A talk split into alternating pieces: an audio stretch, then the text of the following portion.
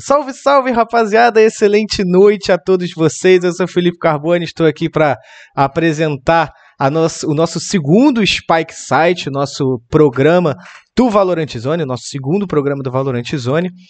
Antes de apresentar, como se fosse necessário apresentar tanto o convidado quanto meus colegas que estão aqui comigo, a gente vai falar, vou falar um pouquinho para vocês o que é o Spike Site. A gente está só na segunda edição. É, eu diria, Pumba, Gabriel, é, e Caco, me corrija se eu estiver errado, é como se fosse nosso Roda Viva, né? Nosso bate-bola, nosso programa que a gente troca uma ideia, chama os convidados e conversa um pouquinho com eles, fala. É, descobre um pouquinho mais sobre a vida de cada um deles.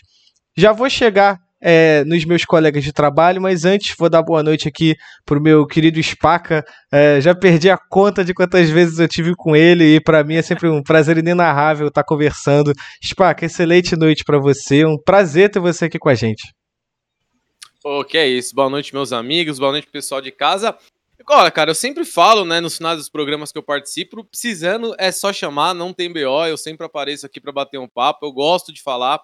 Acho que muita gente já percebeu isso, então tô sempre aqui para conversar. E, cara, vamos trocar essa ideia, vamos bater esse papo aí sobre todo, tudo que acontece no mundo do Valorant também, que rolou aí na minha carreira. É isso, é isso. E agora sim, chamando eles aqui, meus, meus colegas de trabalho, começando ele por Cristino Melo, nosso querido Caco, que a gente chama carinhosamente. Caco, prazer estar com você aqui de novo, boa noite. Salve, salve Carbone, salve, salve tá todo mundo aí de casa. Um prazer estar aqui conversando com o Spaca, sei se a gente já conversou antes, mas eu tenho certeza que vai ser um papo muito legal hoje. Vambora. É, com o Spaco eu tenho certeza que vai ser sim. E Pumba, você também, a gente que estava falando é, antes até de chegar nessa sala aqui, hoje à tarde, você estava falando para mim o quanto você gosta e admira do, o, o Spaco e agora a gente está aqui trocando uma ideia com ele. Salve Carbone, fala aí pessoal do chat que está assistindo a gente. É, então, já até brinco com o Spaca, né, que sou um fã assumido dele, a gente brincava de duo no, no LOL e é tal. E é um, pô, é um prazer para mim enorme ter, é, ter ele aqui conosco para a gente contar um pouco da história dele, né? E falar também sobre a vida, né? No Spike Site hoje aí. É isso, é isso. O Spacão, a gente já vai chegar em toda a parte competitiva da vida do Spaca, principalmente a que ele vive atualmente no Valorant, é por isso que a gente está aqui. Mas antes, Spacão, eu vou começar um pouquinho exatamente pelo que está escrito aqui embaixo no, no rodapé do nosso programa, que é a história do Spaca, né? É, não dá pra gente começar conversando com você sem contar um pouquinho sobre a sua trajetória de vida. Eu já sei, já tive a oportunidade de falar é, isso com você. É, você que fez publicidade, trabalhou anos e anos por isso, antes de. de antes e durante, talvez, né, a sua carreira competitiva aí, na época no Counter-Strike. Conta um pouquinho sobre a sua época de faculdade, como é que foi conciliar com o esporte eletrônico, a sua formação. Conta um pouquinho para quem ainda não, não sabe essa parte é, da sua história. Cara, eu, eu faço parte da geração, acho que, de jogadores que existem poucos hoje no cenário que vieram das lan houses, né? Que cresceram é, nas lan houses e é, comecei, conheci o CS em 2000, 2004, então faz muito tempo, a galera faz as contas aí faz muito tempo já. E desde então eu sempre, sempre tive o CS na minha, na minha vida, em paralelo às coisas que eu fazia, como um cara normal, né? Eu estudava, é, quando eu comecei a jogar CS eu tinha 15 anos, eu acho, então fazia o colégio e tudo mais. E aí eu, eu levei o CS durante muitos anos da minha vida como uma. Um, meio que um hobby, né? Não era uma profissão naquela época, não, não, não tinha assim. Você tinha como profissão alguns times, né? G3X, MBR, que eram os times que assim que a gente sabia que recebia salário, mas era algo extremamente distante. Então eu, eu sempre, sempre tive a minha vida jogando o CS, mas sempre fazendo alguma coisa. Então eu estudei, eu trabalhei, a parte da faculdade que você falou, eu comecei a, a fazer publicidade e propaganda. E em 2008, foi o meu primeiro ano de faculdade. Eu parei um tempo de jogar CS nesse período também, fiquei acho que cinco meses, seis meses afastado. E depois acabei voltando, e aí eu joguei de 2000 e... 2011, até, eu joguei até 2012, aí eu parei, cara. Aí foi quando eu entrei minha vida de publicitário mesmo, que eu, eu larguei o, o esporte eletrônico assim, acompanhava de longe, o CSGO tinha acabado de sair, eu joguei acho que uma, a primeira versão do jogo e achei um horrível. E aí eu já falei, bom, acho que já deu mesmo, não é, não acabou já. Saiu esse jogo, é, ninguém gostava muito na época, acho que os próprios jogadores que começaram falavam que o jogo era muito travado e tudo mais. E aí eu entrei na minha vida como publicitário, fiquei trabalhando de 2000, 2012 até 2016 em agência, né? Eu fiquei quatro anos aí trabalhando em algumas agências de São Paulo. E aí eu volto a jogar em 2016, cara. Volto a jogar no CNB. Né? O CNB monta um time de CSGO é, para disputar XLG na época, que era um, um, circuito, acho que foi o primeiro circuito de CSGO que teve, acho que no Brasil, em que eles, os times iam receber bolsas, né, e tudo mais, só que é, até então, no CNB, eu não tinha largado meu trampo ainda, né, eu era, trabalhava numa agência de propaganda e jogava, e aí eu comecei a fazer alguns planos para sair da agência e tentar voltar a uma vida de, de atleta profissional que eu tinha, tive no passado, mas agora, na época eu tinha 26 anos, eu falei, bom, Agora as coisas estão um pouco melhores, o cenário está um pouco mais estruturado. Tinha a LG, estava muito grande, né? Eles não tinham ganho os Majors ainda, mas a Line tinha acabado de ser contratada, então eu falei, bom, alguma coisa no CS vai aparecer por aqui. E aí joguei, cara. Joguei de 2016 até 2018, que foi o ano que eu tava na Fúria, né? Que eu tava lá fora. A gente joguei na, com a Fúria no Brasil, em Uberlândia, a gente morou lá. Depois foi quando em 2018 a gente foi para fora, foi para os Estados Unidos. E aí eu volto pro Brasil em dezembro e aí entro na Gamers Club, cara. E aí é, entrei na Gamers Club, eu já não era mais atleta profissional, já tinha me aposentado mesmo. Quando eu saí da Fúria, eu já tinha decidido que eu não iria percorrer o caminho de novo de um atleta profissional, já estava bem satisfeito. E aí eu entro na Gamers Club, começo a trabalhar no marketing, fico até em janeiro desse ano, né? Então foram dois, praticamente quase dois anos aí de Gamers Club até ser contratado aí pela, pela Riot para trabalhar com o Valorant. Então é, é um resumo aí resumão, da, da resumão. minha vida, que é um resumão, resumão basicamente aí. É perfeito. É, Spaca, agora que fazendo suas contas aí, né? Dois, mais, um pouco mais de dois anos que você deixou sua carreira, né, como jogador profissional, CS, você consegue fazer uma análise dela, meio que tipo assim, você pensa, pô, eu tive uma carreira de sucesso, eu fui um atleta bom, fui um cara dedicado. O que você pode contar, assim? Como que você Olha, vê seu passado? Eu, eu, acho que, fazendo uma análise, é, é, assim, eu, eu acho que eu tive um sucesso muito grande porque eu vivi momentos da, de, uma, de uma carreira profissional em que, na verdade, assim, a minha grande parte da minha vida profissional no CS, ela nunca foi uma vida onde eu consegui só jogar CS. Eu sempre tive alguma responsabilidade do lado de jogadores da minha geração que conseguiam largar as coisas para só jogar. E eu vivi uma época em que o CS, talvez o auge da minha carreira, em que o CS talvez não era tão profissional assim, cara. Então, assim, era muito difícil você ter. O que, o, o que as pessoas têm hoje, né, como base de atleta profissional, na minha época não existia 10, 20%. Né? Você não tinha ninguém para tomar conta do time, você não tinha psicólogo, você não tinha. Cara, era, era uma várzea. Eu, eu sempre falo assim, era, era, era uma várzea, eram os próprios jogadores que tocavam muitas coisas. Mas olhando, fazendo um, um, um apanhado assim do, da minha carreira, eu acho que eu tive muito sucesso porque eu consegui jogar nos melhores times do Brasil durante muitos anos. É, joguei no MBR, joguei na Fúria, é, que são os dois maiores times aí, se não do cenário hoje, em nível de representatividade, né? São realmente gigantescos. É, eu viajei é, para jogar competitivamente, é, representando o Brasil internacional em três CS diferentes. Eu joguei no CS, fui pro CS 1.6, joguei no Source, fui para Dinamarca jogar Source, Joguei fora no CSGO também. Então, eu acho que assim, eu não fui o melhor jogador do Brasil, mas ao mesmo tempo é, eu acho que eu estive no escalão ali do, dos melhores. Né? Sempre disputando títulos, ganhei alguns eventos nacionais, é, tive representatividade fora do Brasil também. Teve duas Game Guns que eu joguei na Espanha, que eu fui eleito entre os top 10 jogadores ali, sendo que na primeira, se eu não me engano, em 2010 eu peguei top 7. Então, é, foram, acho que assim, dentro do limite que o, esport, que o esportes me proporcionava naquela, na, naquela situação quando eu era mais novo, eu acho que eu cheguei, que eu fiz bastante coisa. Óbvio que tem jogadores muito mais vitoriosos do que eu, começaram muito antes do que eu, mas é o que eu falei, a minha vida, eu tive. Eu até tava, eu tava fazendo esse cálculo, esse cálculo hoje, cara, assim, de todos esses anos que eu, que eu, que eu joguei CS, lá foram mais de 14 anos, só 3 anos eu joguei só CS. O resto eu sempre tive alguma coisa para fazer. Eu trabalhava, ou estagiava, ou estudava, então é, é, é diferente, óbvio. Eu poderia ter largado tudo e ficado muitos anos também jogando e conquistado a mesma coisa? Poderia. Mas foi uma, uma situação que a minha vida, a vida me deu, cara. Então, assim, eu não reclamo nada disso. Eu acho que o fato de eu ter feito outras coisas fora do CS é, me ajudou muito com uma formação de pessoa mesmo, profissional também. Pô, descobri um amor pela propaganda gigantesco. Então, é, trabalhei em outras áreas também. Então, assim, eu acho que de modo geral, eu não fui um cara que levantei muitos troféus, mas ao mesmo tempo acho que eu fui um cara que esteve sempre presente no cenário e começou tudo isso, então eu me sinto bem privilegiado por ter, parte, por ter feito parte disso tudo. É, você pode ter falado que não, não, se, não se considera né, um dos melhores jogadores, mas com certeza um dos principais Alpes do Brasil na época você foi, né, Spy? Ou você também não se vê dessa forma? Não, assim? cara, eu acho que assim, eu acho que o ano de 2008, especificamente, eu acho que eu era, eu, eu, eu era um dos melhores, se não o melhor jogador que, que tinha no Brasil, cara, principalmente de AWP. Eu acho que 2008 foi um ano, para mim, assim, mágico. É, foi o ano que me consolidou para ser chamado pelo MIBR. Até então, é, isso é uma coisa muito engraçada, mas o MIBR até então, ele vivia num ciclo vicioso de chamar jogadores dos mesmos times. Então, ou era G3X, ou era GC, e eu chego e quebro, cara. É, é, tudo isso porque na época eu tava no, no Fire Gamers. Né? O Fire Gamers era um time, até então, a gente podia dizer que era o top 2 Brasil ali, disputava com o MBR, ou disputou, lembro da, da Brasil Cup em dezembro de 2007. 2007? Não, dezembro de 2008. A gente joga Brasil Cup, é, a gente ganha na final winner do MBR. Eu, cara, eu tinha esses vídeos no YouTube, só que se perderam. Tem uns que estão sem áudio, mas foi, era uma relíquia, assim.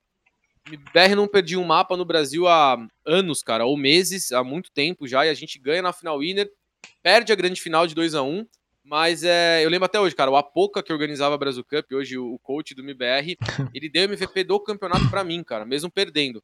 Ele falou, cara, eu nunca dei MVP de campeonato para pro time que perdeu, mas você mereceu.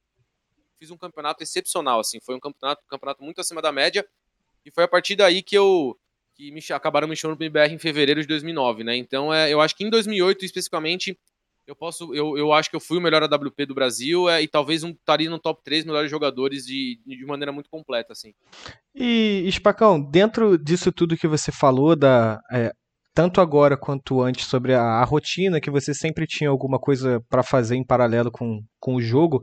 É, é claro que a, se a gente voltar um pouquinho no tempo, a gente consegue encontrar grandes nomes do Counter-Strike 1.6, né? É, sei lá, Spawn, New, é, Hitton, aí aqui no Brasil tinha o Tom, Kugu, enfim, a gente pode passar um bom tempo falando isso.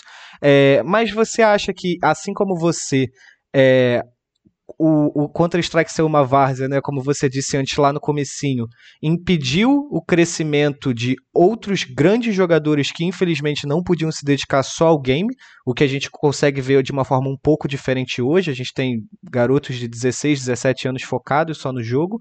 E se mesmo depois disso tudo, como você falou, sendo é, o melhor Alp do Brasil em 2008, você hoje já aceita o título de um dos pioneiros do Counter-Strike no Brasil?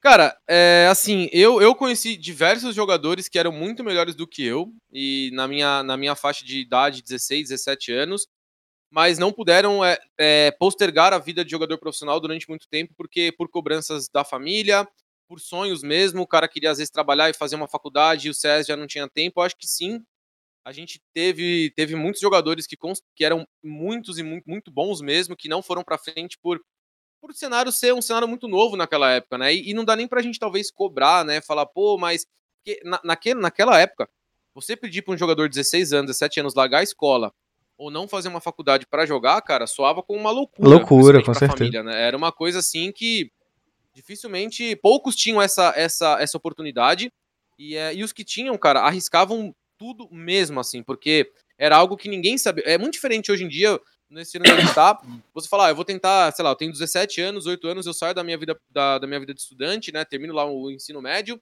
e eu falo, bom, vou ficar dois aninhos aqui jogando profissional, tentando agarrar um time, se eu não achar, eu faço minha faculdade. Uhum. Hoje você tem essa possibilidade. Naquele tempo, não tinha como, cara, não tinha como. Então, assim, é, é foi uma parada que quem conseguiu, né, carregar isso durante muito tempo, e principalmente quem conseguiu muito novo, que eu vou dar um exemplo, por exemplo, o NAC, o, o El, que, que o El é coach da PEN, o NAC, cara, que a gente conhece, eles foram jogadores que conseguiram desde muito cedo é, serem contratados por times que pagavam um salário legal e eles podiam largar, teoricamente, a escola ou não fazer alguma coisa, entendeu? Uhum. E por isso que eu falo que o MBR de 3x naquela época eram os dois únicos times que davam essa oportunidade para os jogadores.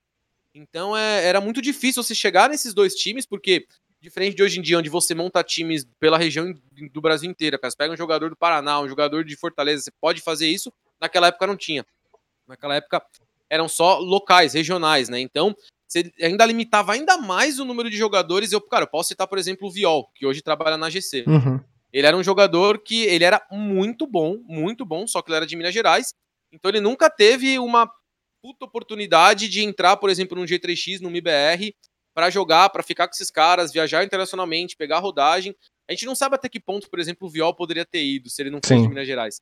Né? E é muito louco. E tem vários outros exemplos, cara, de jogadores. A gente tá até falando um pouquinho aqui do Chacal também, que, que hoje tá no Valorant, mas na época jogou no, no, nos times que eram base do MBR, que era de Florianópolis. Então, era, era, uma, era uma época muito diferente. E hoje em dia você tem muita abertura, né, Carbone? Você tem muita Lógico. oportunidade, tem muita organização. É, se você, teoricamente, hoje não quer não, não viver só de, de profissionalmente, você tem, pode fazer stream, Criação de pode fazer conteúdo. muita coisa. Então, é, você pode criar conteúdo. Então, hoje, para quem, quem chega agora no esportes, é, vê hoje um mar de oportunidades de para você tentar a vida de alguma maneira, seja jogando, seja transmitindo, seja trabalhando em organizações, Gamers Club, por exemplo. Então, o cenário hoje está muito mais, mais pavimentado assim, e graças, obviamente, a uma geração de jogadores que não desistiu. Eu acho que isso que é isso é uma, é uma parada muito importante de se falar, cara. Tem muitos jogadores que hoje não são lembrados, mas são jogadores excepcionais que não desistiram e que sempre carregaram o nome do Brasil para fora, é, mesmo com um preconceito gigantesco da, da profissão mesmo.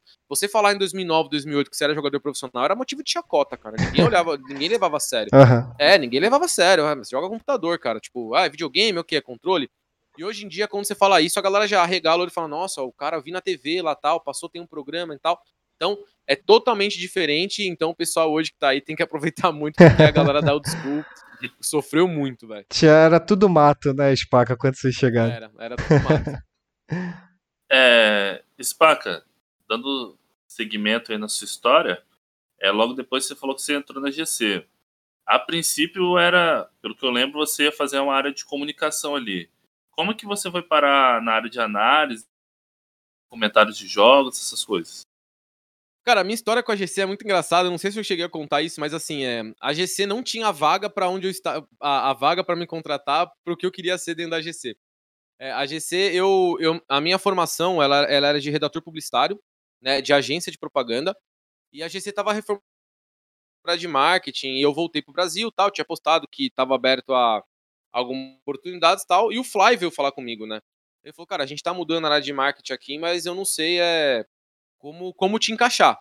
Porque você gosta, você mexe com texto tal, a gente não tem uma área específica para isso, talvez você tenha que vir e fazer outras coisas junto a isso. Eu falei, Fly, vamos, vamos ver, vamos trocar essa ideia. Aí foi quando eu visitei a GC e eu já falei isso, cara, que eu me encantei. Quando eu entrei na GC, eu viajei para Sorocaba, eu entrei na GC, eu falei, é aqui eu quero trampar. E porque o clima, a empresa, bom, vocês sabem, a empresa é muito zica, eu não preciso falar aqui porque a GC é realmente muito foda. E, e aí, enfim, aí eu caí na área de marketing lá para trabalhar com marketing criativo, contemplando a área de redação. E aí, o, o, o que aconteceu? É, eu tinha conversado com o XRM, logo que eu voltei pro Brasil, eu trombei o XRM, a gente foi num bar assim, saudades, né? Trombar os brothers, tomar uma brejinha num bar. Ah, muita É, saudade. Lembra disso, não. foi- Já, Trombei o já. XRM lá, lá num boteco na Vila Madalena e a gente começou a falar. Ele falou, cara, é, a gente vai ter bastante transmissão, tal, não sei o quê. a- e, e na época eu tava falando da GC ainda. Ele falou, bom, você não quer às vezes participar, né? Trocar uma ideia, participar da transmissão. E aí eu entrei na GC, o XRM já era da GC e tal. E aí o que aconteceu? Rolou um, um campeonato, aquele campeonato. Eu esqueci o nome agora, que era o campeonato entre, entre empresas que a GC fez. Foi o primeiro campeonato entre empresas que a GC fez. Inter, Ah, tá. Intercompany, eu acho. Intercompany, É, É, Inter- o Inter- GC Intercompany. E aí o XRM falou, cara, quer participar da transmissão? Tipo, é, é uma parada mais engraçada, mais leve. Eu acho que casa tal. E aí foi quando eu fiz minha primeira, minha primeira transmissão, assim, já voltado para uma análise de comentários. Porque em 2016, eu fiz a SL Pro League São Paulo, cara, pela SL. Eles me chamaram pra, pra ser analista deles, não comentarista. Então só fazia o pós-game, era eu, Juli Choliana, Psmaker. A gente fazia isso, só que assim, foi meu primeiro trampo e obviamente foi uma experiência que eu gostei muito, mas naquele momento eu nem imaginava um dia seguir essa essa carreira, né? E aí eu comecei a trampar, aí eu fiz esse, esse intercompany com o XRM, aí foi da hora, ele falou, ô Spaca, quer participar de uma final da Liga Amadora que vai ter aqui e tal? Vai. Eu falei, vamos. Aí foi, cara. Aí eu fiz uma, duas, três, aí ele começou a me chamar pra Liga Pro, né, antiga Liga Pro, pra começar a transmitir, e aí eu comecei a pegar um gosto pela transmissão. Né? A galera começou a me dar um feedback muito positivo. Pô, o Spaca tem umas análises legais, ele fala realmente o que o jogador tá pensando, ele não. O pessoal até me, me falava que eu era o craque neto, né? Que eu batia muito nos jogadores, né? Que quando, porque ninguém, ninguém batia assim, aí eu comecei a trocar ideia e comecei a falar, pô, o cara errou dessa maneira, o cara devia ter feito aquilo. Eu confesso que no início da minha. do- do- quando eu comecei a transmitir, eu era um pouco eu batia demais, eu acho, né? Eu acho que. E aí eu, e aí eu comecei a talvez entender mais o lado do jogador, mas. E aí foi nisso. Aí eu comecei nessa parada e foi de uma maneira gradual. É, eu, eu, eu nunca deixei de fazer o marketing da Gamers Club, nunca deixei de trabalhar na área de marketing.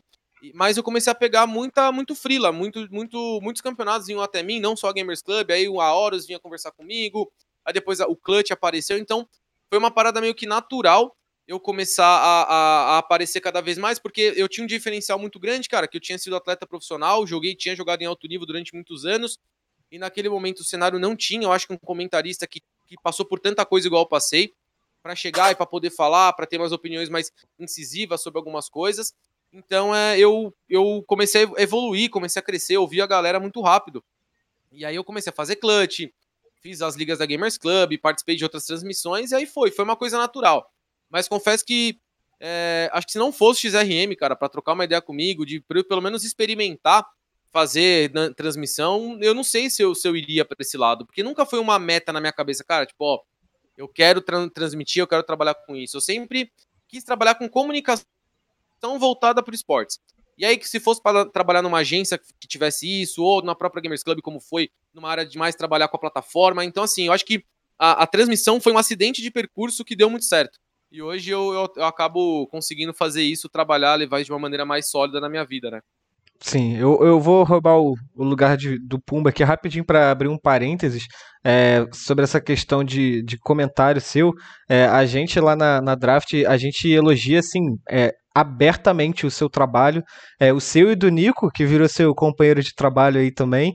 É, e vocês, pra, pelo menos para mim, formam uma dupla assim impecável, né? Principalmente porque a gente sentia muita falta de um comentarista que tivesse vivido o game, né? Como você mesmo falou, você trouxe isso é, bastante pro, pro CS e até pro Valorant agora também. E, e fazer aqueles comentários que fugissem do óbvio, que, que, sabe, tipo assim, ah, ele fez uma flash pro cara entrar. Pô, isso todo mundo viu, né? A gente sempre quis coisas que fossem além, a gente quis que você é, explicasse a jogada, o contexto da jogada, o porquê. E realmente, eu acho que só realmente quem viveu o jogo, quem passou por situações como aquela, sabe como é que é estar tá ali e sabe o que, que aquele cara quer fazer, então você consegue criar todo aquele contexto por trás. Pode não ter nada a ver e o jogador não pensou nada daquilo, mas você passa isso de uma forma brilhante e a gente, de verdade, eu, pelo menos, como o próprio Pumba falou, é, eu sou um grande fã do seu trabalho também. Eu acho que a, a Riot e o Valorant é, ganharam demais com a, com a sua edição. Ah, que é... isso, cara. Obrigado. Ô, ô Spaca, a gente vê nos esportes tradicionais, né, que é comum um, um, atleta profissional, né, no fim de carreira, buscar esse trabalho de comentarista, de analista, né. Nos esportes eletrônicos isso está é, tá se tornando algo rotineiro, né. Teve você, aí outros jogadores também, é, o Michel, por exemplo, né, também é, apareceu em vários, vários torneios, o, o, Gal também, né. Como é que foi a, receptividade, cara, é, é, da galera que, que é, é, comentarista e analista, mas não que não iniciou é, como jogador assim a carreira. Teve alguma treta entre você, entre com você assim? Porque a gente no futebol, por exemplo, né, a gente vê às vezes muita, muita crítica, muito muito hate velado. Com você tem uma rixa, né? É, tem uma é. rixa, né? No é, futebol tem uma rixa. Dentro do, do esporte tradicional, a gente acompanha um pouco dessa rixa, né? De, de quem jogou e quem só esteve por os bastidores. Olha, falando por mim, cara, eu nunca tive nenhuma treta com ninguém e acho que até eu recebi um respeito muito grande num período de tempo muito curto. Né? Eu, assim, eu recebia elogios do Guizão, do Gilzeira, que eram caras que estavam há muito tempo fazendo isso, de, assim, em, num período de tempo muito curto. E eu ficava espantado porque, para mim, era uma coisa assim que eu tava fazendo, cara, que eu tava trocando ideia com a galera que tava assistindo, que eu tava comentando, que eu tava vendo. É, depois que eu comecei a ter um pouco mais de dimensão, que alguns comentários que eu fazia eram comentários muito fora da curva, em que até quem trabalhava na área parava, olhava e passava, puta, pode crer, cara, eu não tinha pensado no que ele falou, pelo, que ele, pelo, pelo lado que ele disse. Então, é, eu acho que é, foi super suave. É, a galera que, que, que, me recepcionou na época, tinha muita gente muito boa fazendo isso, mano. Ó, tinha Guizão, tinha Gilzeira, tinha o BCZ também, cara. O BCZ é um exemplo de um cara que não veio do esportes, assim, ele não jogou profissionalmente, ele foi coach, mas ele Sim. sempre teve comentários muito, muito pontuais, muito bons, né? Mesmo tomando hate de uma galera, ele falava, cara, a verdade em muitos Sim. casos. Então, assim, é, tem, tinha muito cara bom e todo mundo me apoiou demais. porque é, o pessoal falava. Eu lembro até que eu, eu, tenho, eu tenho um clipe disso até hoje, cara, que foi um. um é, foi uma, uma, uma, um elogio que o Gil fez para mim num, num clutch, cara, que foi assim sensacional. Acho que foi da, da última edição que eu participei. Que, que, ele, que eu tava fazendo os comentários, ele falou assim: Pô, Spacão, tava vendo aqui ao vivo pra galera, pô, e que você fala é umas paradas assim que realmente faz muito sentido. Então, assim, eu sempre tive muito respaldo dessa galera. O pessoal sempre me apoiou muito, sempre me elogiou bastante. Obviamente, um, um, o XRM foi um dos caras que mais me segurou nesse sentido. Uhum. Ele sempre me dava uma segurada, ele falava, cara, calma, você tá no começo aqui, você é bom, mas ó, isso aqui você precisa melhorar, isso aqui tem que fazer outra coisa, porque se você às vezes escuta muito elogio, né, você acaba se achando o, o cara e aí você não estuda mais, né, você não acompanha mais os times, você não tá mais atento ao cenário só porque você foi jogador profissional, então quer dizer, tudo que você viveu se baseia naquilo que você tá vendo. Uhum. E não é assim. Né? Você tem que estudar, você tem que olhar, você tem que ver o que, que, tá, o que, que tá no meta, o que, que tá na moda, o que, que a galera tem feito, né? Então acho que nesse quesito eu, eu, é uma coisa que eu comecei a fazer mais. Antes eu não fazia. Eu usava mais meus conhecimentos de jogo mesmo para tocar o barco. E agora, e toda essa galera, como eu falei, toda a galera que, que me, abraçou muito bem, me acolheu, eu agradeço demais, porque é, eu sempre estava bus buscando oportunidade, estava querendo aprender.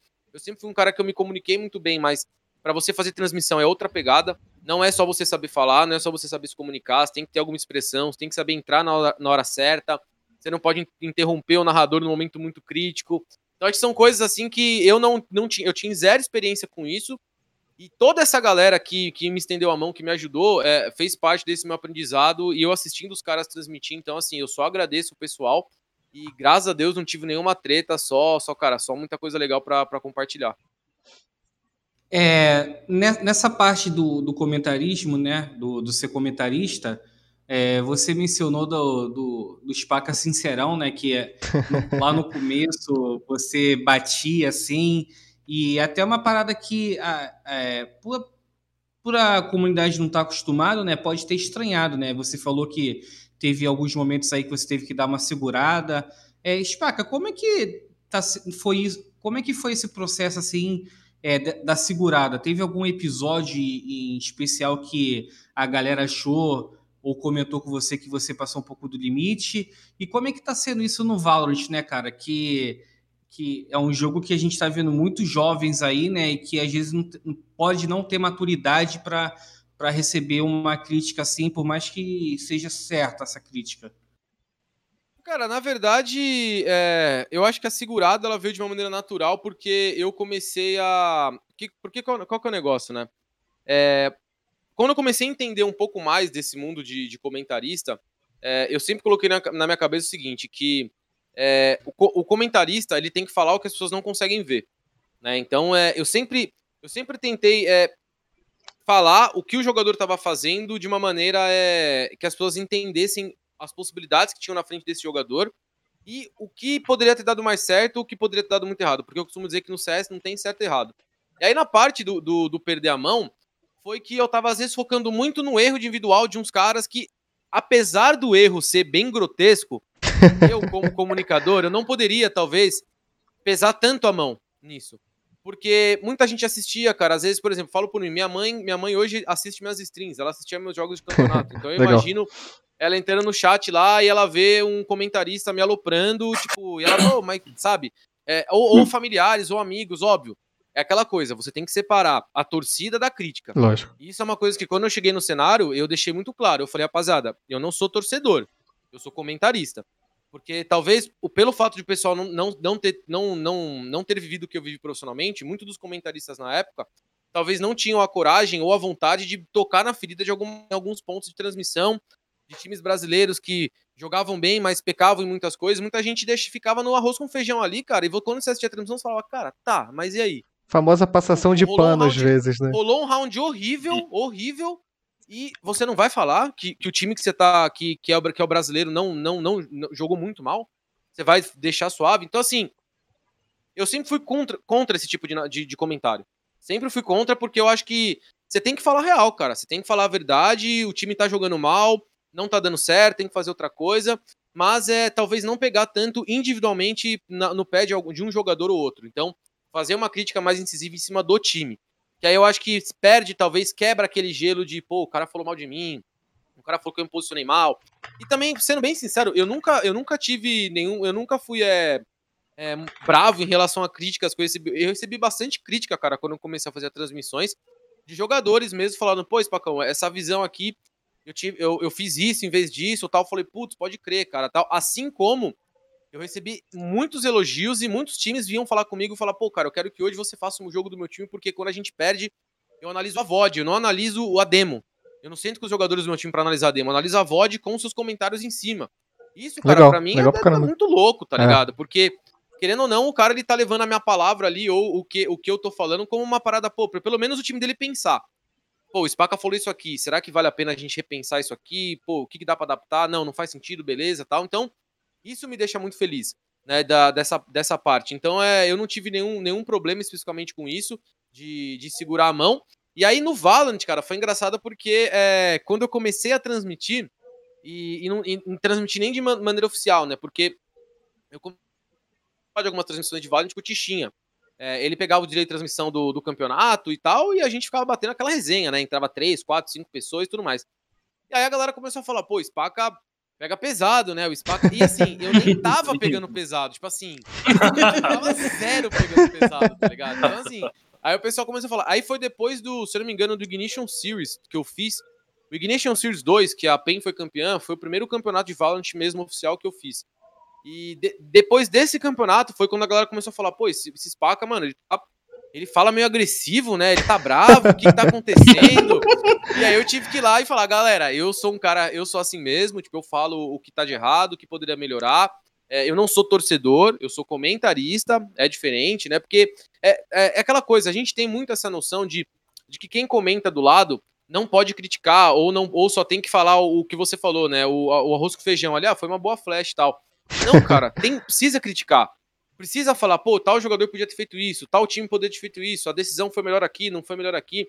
Porque quem tá assistindo quer aprender também, lógico, tá lógico. Ele não quer só. Ele não quer só deixar a transmissão rolando lá e ah, beleza, ele quer entender, pô, por que que tal jogador jogou muito esse jogo? Por que, que o cara pegou 40 eliminações na partida?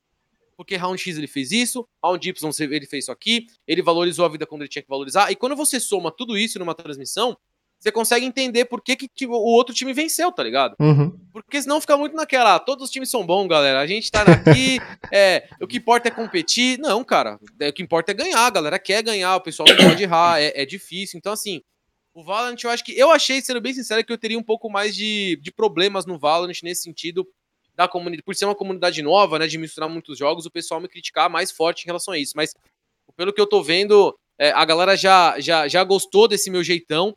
Então é algo que, obviamente, eu sempre fico ali pisando em ovos na, na medida do possível para não passar de um ponto e, ser, e mais ao mesmo tempo ser, ser eu, cara. Eu acho que é eu ser eu 100% verdadeiro porque o cenário é novo, o cenário do Valorant está começando agora. E eu acho que é a obrigação minha, se eu tô ajudando a construir esse cenário, ser 100% verdadeiro para passar o que eu quero. Com certeza. E é, é, legal você falar dessa seriedade sua, né, desse seu jeito, que eu lembro que teve até uma brincadeira com você e o Melão, que você fez o, o comentário, aí o Melão, no Twitter isso, né, é, respondeu você com meio que brincando assim, ah, você, sim, você, sim, sim. você acha que ele tava falando sério e tal, aí ele teve que explicar, então, mas é, é eu, assim, o, o Spaca, na minha opinião, né, é muito importante, não é puxando o saco nem nada não, porque eu gosto de ver isso em outras modalidades também, tanto tradicionais como é, como de esporte eletrônico, que é, ter um comentarista que não tem medo, assim, às vezes, de tocar na ferida, porque isso até ajuda a parte da imprensa, né, cara? Porque a gente vê modalidade aí que. É, desculpa usar o termo, mas tem muita chupação de bola, entendeu? Por parte da imprensa e tal. E quando a gente vê isso numa transmissão oficial, é, dá, é, dá não só respaldo, mas dá confiança pra gente. Pô, é, esse, essa pessoa né, tá ajudando a galera a entender que às vezes é, não, não, é, não, é, não é nem tem que ser crítica, duro, né? tem que ser duro às vezes. Tem né? que ser duro, que, olha, você está errando isso e esse erro é, foi primordial para a derrota da sua equipe, entendeu? E isso ajuda até a, a, a, gente a se dar imprensa, né? Porque eu mesmo, eu, eu sou um cara que na, o pessoal da firma sabe que eu sou um, um, um, cara, vezes, que eu sou sem papo na É um pouco duro, às vezes. Eu sou muito, eu sou muito. Não, é sério, Spaca. Eu, é. eu mando a real assim e nem penso duas vezes, entendeu? E eu, às vezes eu tenho medo de, de soltar uma opinião porque eu, eu não sei qual vai ser a, a receptividade, entendeu? Não sei se o cenário está pronto. O Pumba já começa mas é dando é a opinião dele, falando, ó, oh, já peço desculpa, mas a minha opinião é que... aí ele, é, aí ele emenda no negócio. É, Spacão, você, você falou é, agora sobre a questão da, da, do comentário arroz com feijão, né? Você acha que, no CS, né, que foi de onde você veio, você acha que esse comentário arroz com feijão, que perdurou por algum tempo no cenário, pode ter sido um fator é, que impulsionou uma narração tipo gaulês, que querendo ou não, por mais que não seja uma narração formal, ele é um cara que torce, então ele fica puto quando é para ficar puto, e ele fica feliz quando é para ficar feliz, apesar da ausência de análise. E se você acha que tem espaço para isso também no Valorant, já que querendo ou não, a gente já começou a ver um pouquinho isso, a gente tem o Shroud já fazendo alguma coisa semelhante lá no NA e tudo mais. Você acha que esse arroz com feijão região foi, foi o que deu espaço para o Gaulês ou você acha que não, o pessoal ficou é, queria algo diferente mesmo e aí abriu espaço para os dois? Cara, eu acho que pelo que a gente tá vendo, não só do Gal, mas no mundo inteiro, eu acho que a galera de modo geral já queria algo diferente da transmissão padrão, né? Não é só no Brasil que a gente tem é, transmissões oficiais indo, a, pra, indo fazendo é, seus campeonatos em, com só streamers, né? Não com uhum. um grupo, grupo de transmissão, um grupo de talentos, né? Então acho que isso seria algo normal é, seria a evolução talvez da transmissão de campeonato. No, daqui, acho que no futuro ainda mais menos breve ainda, acho que a gente vai ter mais disso. É, e eu acho que o comentário arroz com feijão, cara, na verdade, quando a gente fala do comentário arroz com feijão, até a gente deixar claro, porque senão o pessoal vai começar, vai achar que a gente tá menosprezando. Lógico, tipo, mas velho, a gente sabe que não é. É, é então, acho que assim, é, eu, é o que eu falei, eu acho que em, em algum momento da história da transmissão, é, a, gente, a gente confundiu torcida com, com um comentarista. É, essa é a minha visão. Eu sempre falei isso. Né? É, e, aí, e aí, assim, talvez é, seria, seria, muito difícil, por exemplo, para quem começou a transmitir, por exemplo, os primeiros jogos do MIBR, vai, da SK, da LG ou de outros times. Você bater na ferida desses times naquela época, em 2016, 2015, poderia gerar um hate para você absurdo, tá ligado? Então talvez aquela galera inicialmente é realmente abriu mão de fazer isso, tá ligado? Porque, velho, não vale, não vale a pena. Né? Não vale a pena. Mas é. Essa parte, eu acho, da transmissão mais independente, digamos assim, onde um cara sofre, onde um cara torce, onde um cara xinga. Eu acho que é, isso é um, é um jeito de transmitir, cara, que é muito do brasileiro, tá ligado? Sim. Porque, por exemplo, você, você tem o Gal, o Gal faz isso muito bem, muito bem mesmo, mas o Shroud, por exemplo, não é um cara que sofre na transmissão. Ele bota lá a transmissão, encosta na cadeira e fica, é. oh yeah, oh nice shot. Yeah. É isso, tá ligado? ele não tem, ele não tem, ele não, ele não expressa nenhuma emoção. O Gal é diferente. O Gal acho que é, uma, é um fenômeno, cara, totalmente à parte do que acontece. Mas tem pessoas que querem ouvir o cara só falar, yeah, nice shot. Yeah. É isso, tá ligado? Então, esse público não quer ouvir, talvez, uma análise mais aprofundada. Ele não quer ter lá o, o intervalo da transmissão. Ele quer realmente ficar batendo um papo com o Entretenimento, né? O cara. É o entretenimento, saca? Mas, é, mas eu acho que tem espaço para os dois, cara. Tem, tem muito espaço para o entretenimento, para a parte independente. E, e eu acho é, é, que a, a, transmissão oficial, digamos assim, que é onde você tem um comentarista, um, um analista, um narrador, ela é muito importante nesse início de jogo, de início de cenário, para as pessoas entenderem do jogo. Né? Então, assim, eu acho que é muito importante que as pessoas, é, pelo menos, passem, dêem uma passada nessa transmissão oficial para poder entender um pouco do Valorant, para pegar as opiniões de quem está transmitindo, conhecer as pessoas que estão transmitindo. Então, é, eu, eu, eu quero muito, cara, que isso cresça cada vez mais. Né? Tanto a transmissão mais oficial quanto também as transmissões independentes. Eu acho que esse vai ser o futuro mesmo do, da transmissão de campeonato. Você ter essa, essa leveza, talvez, numa stream mais independente, como a do Gal, do Shroud, e você ter realmente uma parada mais esquematizada numa transmissão oficial para quem está começando a aprender, quem quer ser profissional, quem quer conhecer mais do jogo. Então, é, e eu, não, e eu sinceramente não vejo problema essas duas coexistirem. Eu acho que vai ser assim. É, e se a gente tentar forçar alguma coisa contrária a isso, é, eu acho que vai ser meio difícil, tá ligado? Sim. Então, é, a gente tá vendo muitos cenários com esse tipo de, de, de adaptação, né? E em breve eu acho que muitos esportes vão estar tá passando por isso também. E, e, ainda dentro dessa, dessa pergunta que eu fiz para você, você já ficou com medo que esse fenômeno é, de narração pique gaulês é, tirasse o espaço de vocês que são mais tradicionais e vocês que fazem análise, e se isso de certa forma pode ter incentivado a sua ida para o Valorant também? Cara, na verdade não. Eu, eu não tenho, sendo bem sincero, eu tenho zero receio de, de por exemplo, não ter mais espaço por conta de uma transmissão é menos é, mais, mais descontraída. É, eu acho que É, é, o que eu falei, cara. Eu acho que são públicos diferentes. É, é porque a gente acaba comparando muito o gaulês nesse ponto. Sim, cara. O gaulês é fora da curva. É isso que é, então, é um assim, fenômeno, é, né, cara? Tipo assim, é, é, um fenômeno, entendeu? É muito Concordo. diferente, porque, por exemplo, você vê lá nos Estados Unidos, óbvio, o Shroud ele é um cara já muito estabelecido. O Ninja é um cara muito estabelecido.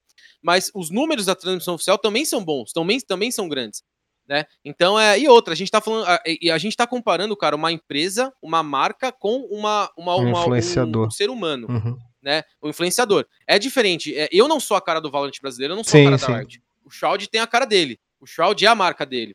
Então você acaba tendo muitos adeptos mais a, a, é, solidários ou empáticos muito mais ao cara, ao streamer, do que, do que pelo game. Empresa, ao Marcel, do que pelo game. Isso é fato. Isso aí não tem nem como, como é, refutar. Sim. Né? Então, é, eu acho que, que não é nada em relação a isso. E a minha ida pro Valorant, Carbone, ela se, ela se baseia muito é, nas indecisões do cenário do CSGO, e isso é uma coisa que eu sempre falei, apesar de, cara, de eu sempre ter é, muitas sempre tive muitas oportunidades, sempre vieram a mim campeonatos muito bons, cara. Pô, eu fui chamado para fazer o Clutch, foi a primeira grande liga de CSGO brasileiro, foi uma, uma honra gigantesca de participar disso. A Gamers Club me ajudou, ela me liberou para fazer isso né? Porque o clutch era de segunda e quarta, eu tinha que estar em São Paulo para fazer, então eu saía da GC às vezes meio-dia e ia para fazer ia lá para São Paulo transmitir, depois voltava à noite para Sorocaba, ou ficava em casa dos meus pais no Grande ABC e voltava para Sorocaba.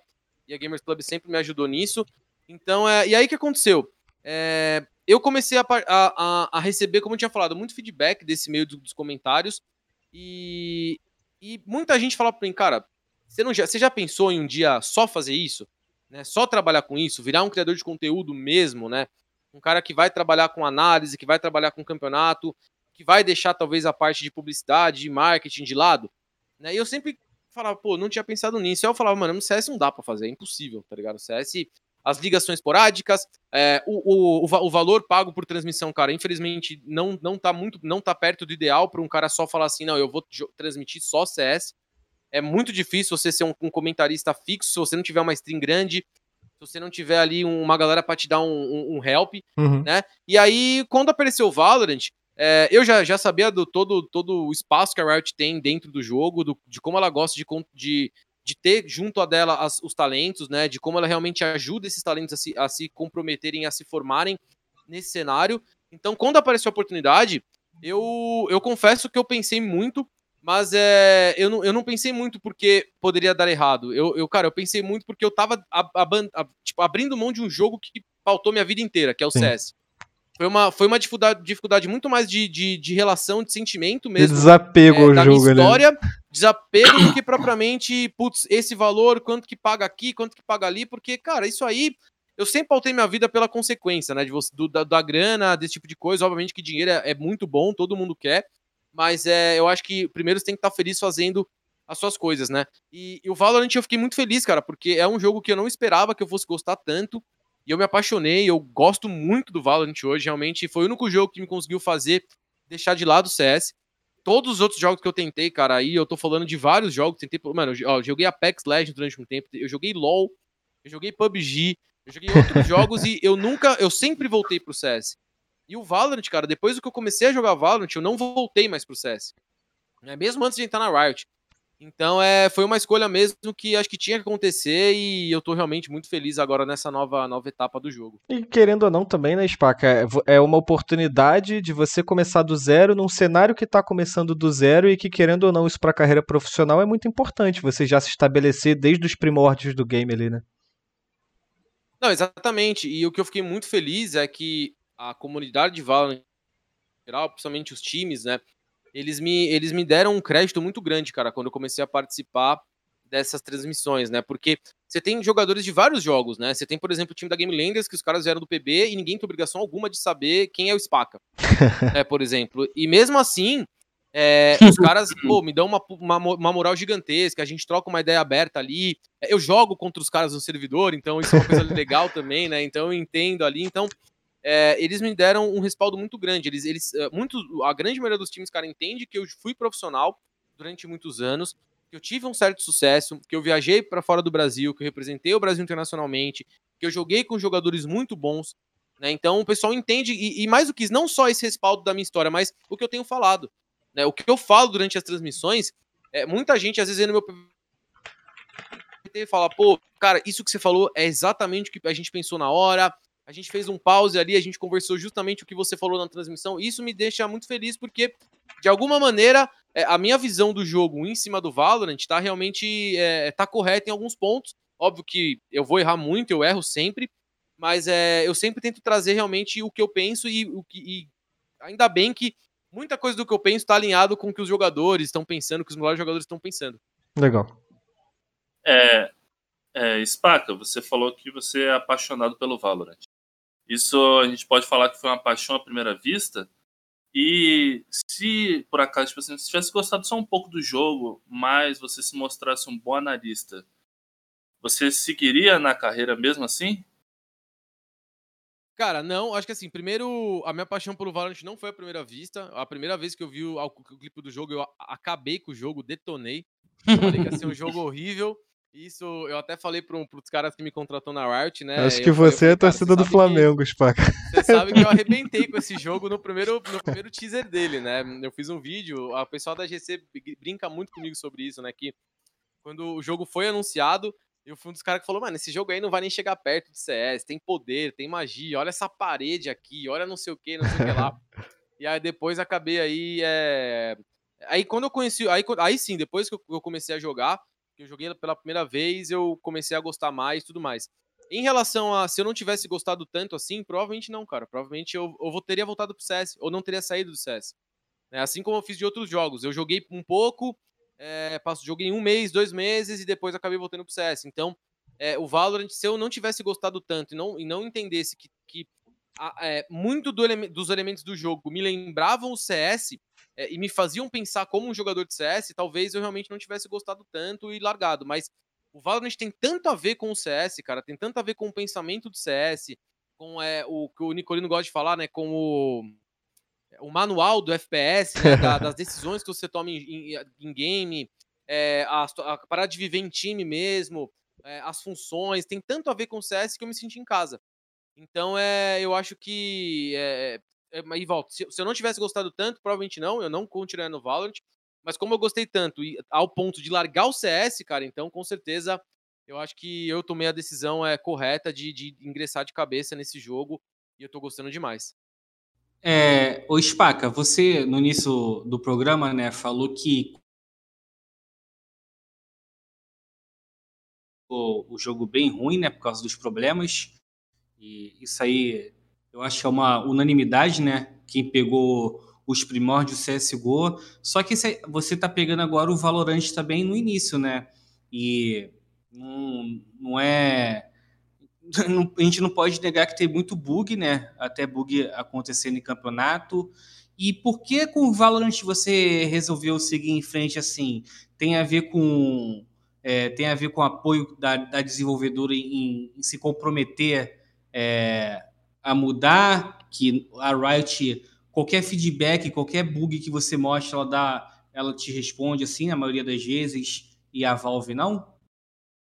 Cara, eu acho que são, são coisas diferentes, na minha opinião, em relação ao início do CS e o início do Valorant, né? O CSGO, para quem não, não lembra, mas o, o CSGO, o início dele, ele foi um jogo, um jogo originalmente criado para jogar em console, né?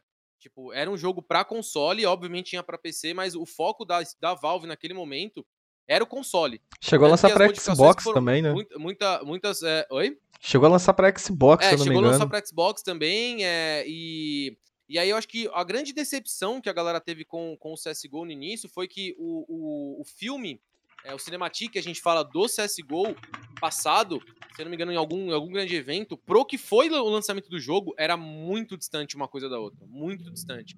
Né? FPS não era bom, não era nada otimizado, é, travava demais, né? A movimentação dos jogadores era muito travada, então é diferente do porque o CSGO foi o primeiro uma, da, da, sua, da, da nova geração do CS, né? É, teve o Source ali, mas o CSGO foi o início, então muitos, muitos bugs que tinham, é, a galera não, talvez não não, é, não acreditasse que ia durar tanto tempo, e a gente sabe que o descaso da Valve com o jogo é gritante, né, cara? Quantas vezes a gente viu demora de correção de bug e tudo mais. Mas no Valorant, Pumba, sendo bem sincero mesmo, cara, eu não senti que os bugs que tinham no jogo interferiram ao ponto do cara falar assim: não gostei desse jogo, não quero jogar. Tá ligado? Eu acho que no CSGO foi um pouco diferente. No CSGO, quando o CSGO foi lançado em 2012, muitos jogadores testaram na primeira semana, no primeiro mês, e falaram: cara, não vou jogar, não quero jogar, é, não, não lembro o CS que eu gostava. Tinha uma nostalgia muito forte do CS 1.6. É isso que, é, que, que, tem que ser lembrado, né? É, o CSGO não foi o, o, Ele foi um jogo que veio de um CS que, era, que tinha um, um enraizado no coração dos jogadores muito forte. O CS, o CS 1.6, esse poder K, dar no scroll, o banner era muito mais liso, era a movimentação era diferente. Enquanto o Valorant era um novo estilo de jogo. Então acho que talvez a, a crítica do lançamento de um novo jogo, do beta, com o Valorant, acho que não foi tão pesada, porque não tinha um outro jogo antes do Valorant então, com o mesmo, mesmo, mesmo esquema. No CSGO já tinha 1.6. Então, é, e aí, cara, não tem como negar, né, que a Riot, ela realmente cuida do jogo, ela presta atenção nos feedbacks, ela tá sempre atenta nas coisas. Obviamente, cara, tem bug, tem coisa que precisa ser arrumada, é, isso é normal. Né? Em todo jogo que roda, que, que é lançado, tem muito disso. É, ainda mais um jogo onde a gente é, é, pautado muito pelo cenário competitivo. Né? No, óbvio, tem um cenário casual muito forte, mas a gente gosta de ver jogos competitivos, então se tem bug, tem que parar campeonato, tem que desabilitar a gente, tem que no, no, tal skin não pode ser usada. Mas eu acho que isso é muito pequeno, perto do que o Valorant é, o que, perto do que ele pode ser.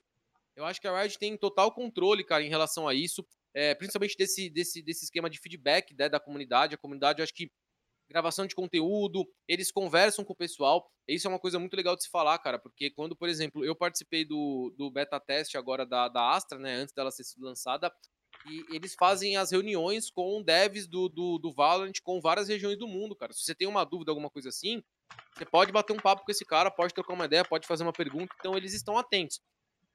Enquanto a Valve, cara, a Valve, né? É, é o que o Gaules fala e, e, e, é real. É o cara, é o pai que foi comprar cigarro e volta de vez em quando pra roubar o dinheiro que o filho, que o filho ganha suadamente ali, tá ligado? Então, não tem muito que, o que falar, né? É, é, fazendo. Puxando um pouco do que eu já vi na comunidade falando, né, sobre o Valorant. É, o Valorant a gente tem na Riot, né, na, na parte do dev lá, é, pessoas que estão ligadas ao, a, outros, aos, a outros FPS, né? É um pouco também da história do LoL, né? Que o LoL foi criado por dois caras que estavam envolvidos com Dota, né? E no Valorant, por exemplo, a gente tem um Vulcano, né, cara? É, eu já vi muita gente falando que o Valorant tem um pouco de. É, Contextualiza de quem é Vulcano, para quem não sabe, o Pumbi. É, Vulcano no C... É, Vulcano no CS é um, é um, é um ex-jogador, foi um dos melhores do NA lá atrás Aí depois ele se tornou um, um grande criador de mapa, né? Se eu não me engano, ele tem a, Cash, a Mirage, né? né? A, Cash ou a Mirage? A Cash. A Cash. A Cash. A Cash. Ah, então, a Cash tem, tem mão dele, né? E hoje ele é um dos principais responsáveis é, no, no desenvolvimento do Valorant. É, eu já vi bastante na comunidade, o Spaca, muita gente é, falando que o Valorant tem pontos semelhantes com, com o CS 1.6, cara. Você acredita que isso, é, mexendo com o lúdico, né, da galera assim, pode também pode ser um dos responsáveis pelo sucesso do Valorant hoje? Ah, com certeza. É, é, eu costumo dizer que o Valorant ele é family friendly, né? Tipo, ele é um jogo é, onde é muita cor, é muita magia, é muito Verdade. poder acontecendo. Então, assim, é, visualmente falando, ele é muito mais atrativo do que. Ele chama muito mais atenção do que o CSGO, que é uma parada extremamente mais realista. Né? Então, acho que a Riot ela não foi. Ela foi extremamente inteligente nesse ponto, de, nesse ponto do, do jogo.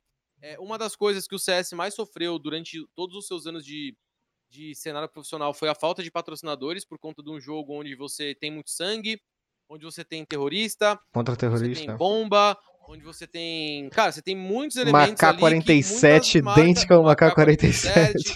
Exatamente, tem, você tem muitos elementos ali que, que grandes marcas, né, não querem se atrelar, apesar de que eu acho isso uma grande besteira, mas, cara, isso é é, é totalmente entendível ao ponto de vista do mercado de publicidade, Lógico. já trabalhei nesse mercado e eu sei o quanto isso é importante para as marcas.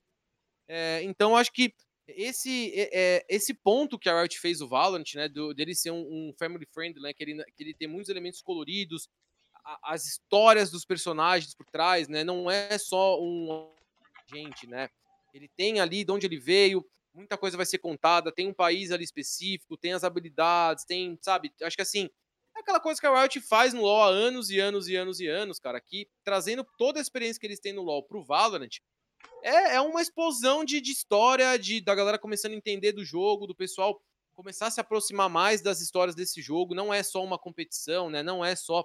É, você entrar no servidor ali e dar bala, cara. O Valorant ele vai, ele vai ter ele vai ter muita história. Os próprios mapas do Valorant, por exemplo, cara, eles contam uma história, eles têm os números ali dadas coordenadas, que muita Tem um lorezinho por trás, né? Tem o lore, é, então isso, lore, né? isso chama atenção. Né? certeza, isso chama concordo. atenção, porque é, é, o que eu, eu, eu, eu tava trocando ideia com um brother meu, mano, é, esses dias justamente sobre isso, né? Que ele perguntou para mim assim, mas cara, é, o que, que é mais fácil, né? Pra um cara que, por exemplo, nunca jogou FPS, começar no CS ou começar no Valorant, tá ligado? Cara, é mil vezes mais fácil de começar no Valorant. Porque o Valorant ele é extremamente intuitivo. O Valorant ele tem classe de agentes, então se é o duelista, você sabe que você tem que duelar, você tem que trocar tiros, tem que ir na frente. Controlador que vai ajudar o mapa, vai jogar as smokes, você não tem, você não pode se arriscar tanto, tal. CS não existe, cara. No CS você entra lá no servidor e aparece um cara de P90 saindo correndo, o outro que não, tem, não te tem, xingando não, porque é, você não sabia andar. É, assim, é, é, é, extremamente difícil você. Por isso, que, por isso que eu falo que jogadores de CS têm uma facilidade no Valorant, porque o CS ele, te, ele bate muito em você para você aprender a jogar CS. Você tem que perder muito no CS para você poder falar, caramba, agora eu sei jogar, eu sou um global, eu sou um level 20 na GC. Você tem um tutorial quando você abre Valorant pela primeira vez, né, meu? Exatamente, você tem um tutorial, né? Você com níveis o... ainda, com níveis. É, com níveis. Exato, tem, tem o Winston falando lá, é, não sei o que, seja bem-vindo tal. Então, assim, é, é, todos esses elementos fazem o Valorant ser um jogo extremamente atrativo. E é o que a gente tá vendo, cara. A gente tá vendo uma explosão de campeonatos, fora os oficiais, né, da Riot, a gente tem sempre algumas outras empresas investindo. É, a gente teve, vocês fazem os campeonatos da Gamers Club, os desafios semanais, a Razer fez o Chroma Cup agora, a Oro sempre está fazendo campeonato, teve outras empresas que fizeram grandes campeonatos também, então assim, a gente está vendo que, e outra, mais importante, algumas marcas, né, marcas que até então, por exemplo, a gente fez, eu fiz Copa Hakim que Pizza Hut tava, tava junto, tá ligado? Tipo assim, Omo também. Sports também. Red Bull. Omo também, então assim, Red Bull. A Fusion. Então você vê quantas marcas apareceram num jogo que não tem nenhum ano e quantas deixaram de Nunca aparecer no apareceram CS, no CS. Entendeu? Nunca apareceram, sabe? Então, assim, é algo que, que o cenário de Valorant tá, tem aí para seu dispor e o de CS, talvez a, um, a muito custo, a longo prazo, possa ter de uma maneira mais clara, né? Mas ainda, mas pelo fato de existir essa diferenciação entre esses dois estilos de FPS, o Valorant sai na frente nesse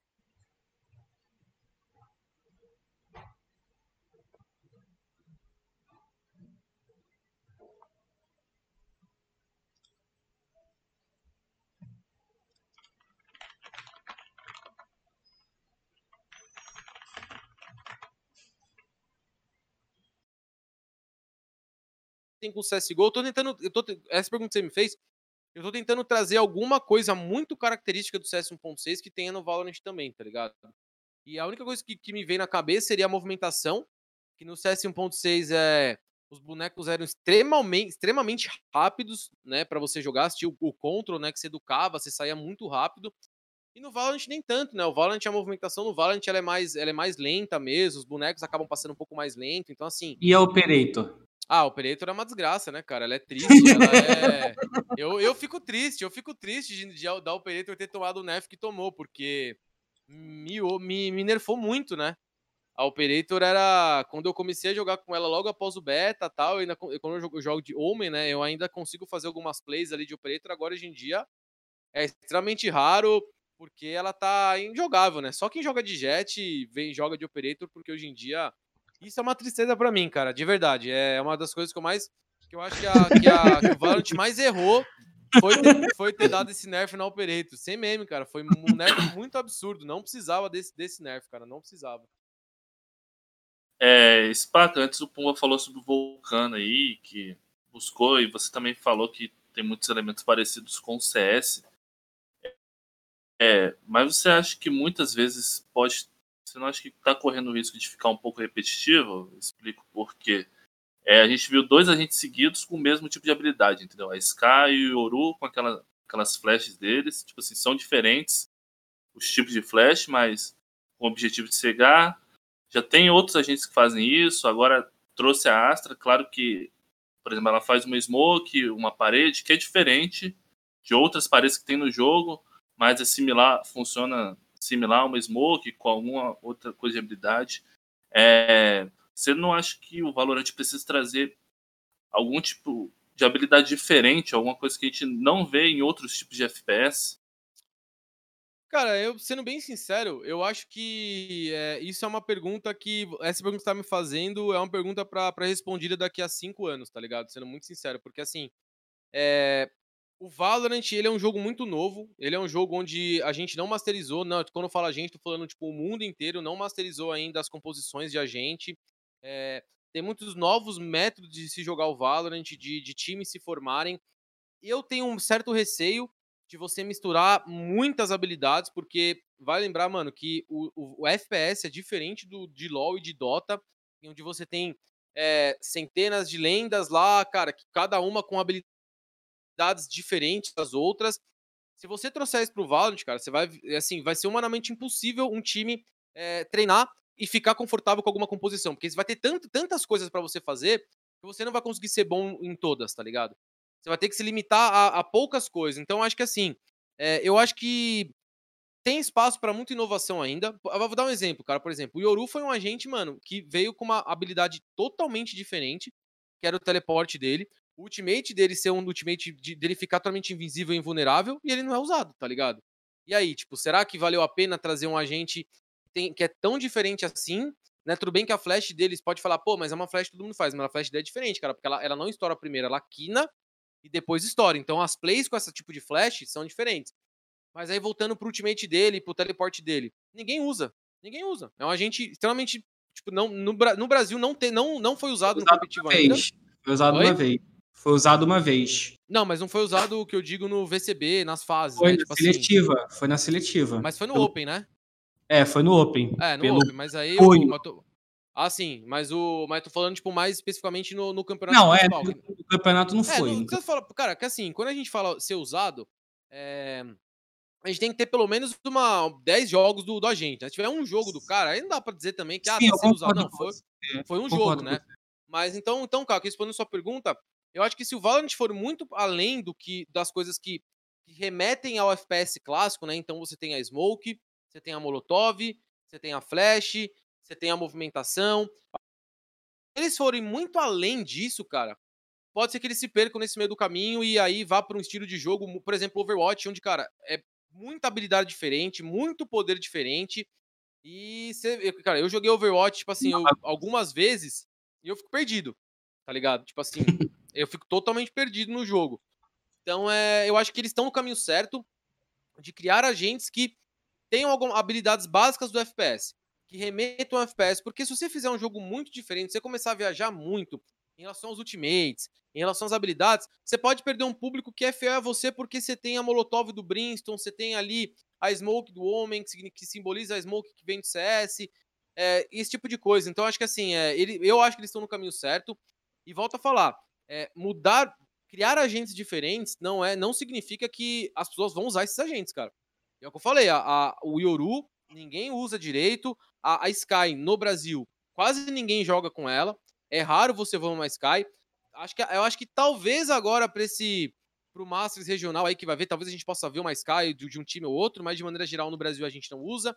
Então é, eu acho que tem que fazer, eles têm que criar agentes e, e, e níveis de habilidades que, que são condizentes com o FPS que, a gente, que eles estão jogando.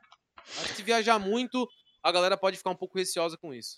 É, só com, complementando antes do Pumbo e do Caco falarem, eu acho que a Riot ela tem a questão da, é, do League of Legends, ela consegue tirar ali elementos para se inspirar e trazer isso pro FPS é, sem tentar viajar totalmente, né? Você tem ali é, as habilidades dos campeões ali que eu acho que você consegue incorporar algumas coisas.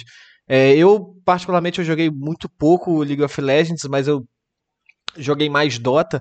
É, mas, por exemplo, essa habilidade da, da Astra, é, em que ela consegue trazer os, os adversários pro, pro meio ali da, da, da skill dela, eu já acho que é extremamente semelhante, por exemplo, à habilidade que a gente tem com, com o Enigma, que a gente tem no Dota, a gente tem com o Magma no Dota também. Eu acho que são coisas que, se não for tão se tornar algo tão lúdico, eu acho que você ainda consegue incorporar algumas coisas ali, porque a, a Riot tem um leque gigantesco de, de, de, habilidades no League of Legends que ela talvez pincelando ali ela consiga criar alguma coisa. O próprio Valorant Zone fez, é, já fez uma matéria sobre isso, né? Pumba, habilidades do League of Legends que poderiam ser incorporadas ao Valorant e fez do Dota também. E uma de Dota também. É. Cara, uma das habilidades, né, que eu acho, por exemplo, que eu, eu achei que até que entraria já num desses agentes que foram, foram lançados, seria você poder roubar o ultimate do time adversário, tá ligado? Tipo, você tem um agente A gente tem no Dota. ultimate que você clona, é igual o Silas, por exemplo, do LoL. É, né, sim. Que você, você, dependendo do que você faz, você consegue pegar, quando você quando bater lá o número de orbs, você pode escolher qual ultimate você quer sim. utilizar. Do time adversário, por exemplo. A gente tem Rubik é no, no que, Dota, né? Poder... No LoL eu não sei qual faz essa, essa é, função. Poderia mudar totalmente a mecânica do jogo, tá ligado? Por exemplo, seu time não tem Sage, no outro time tem, você pega o ultimate dela e você consegue reviver um cara do seu time no meio do round, tá ligado? Então acho que são coisas, são elementos, por exemplo, que você pode adicionar que não vão não vai perder tanto o que é o Valorant e vai agregar uma nova dinâmica de jogo, E mudaria até a forma é... do outro time pensar na hora de escolher o agente, né? Tipo, porra, não Exatamente. vou pegar Sage que o cara já pode picar alguma coisa lá do outro lado. E, e Spaca, ainda só para a gente finalizar essa parte de habilidade, né? O que que você, qual é essa visão se vier algum agente com escudo, né? Porque o escudo, é, eu, por exemplo, a gente veio do CS não era muito bem visto, né? né? Num ponto 6, né? É, tinha alguns, alguns campeonatos lá atrás, no, no ponto 3 ainda que podia usar, mas depois teve, tinha aquele acordo de cavaleiros até virar uma regra. Só que, por exemplo, no Rainbow Six, no Overwatch, né? É, a gente vê é, personagens com escudo. Como é que você vê, por exemplo, um, um, agente com escudo no Valorant? Vê isso de, de boa maneira ou não? Cara, eu acho que se for uma habilidade que ele vai usar é, e ele vai gastar essa habilidade, ele vai ter como. Ah, depende de como, de, de quanto OP ela, ela for, eu acho que vale a pena ver, ver se rola, tá ligado? Porque.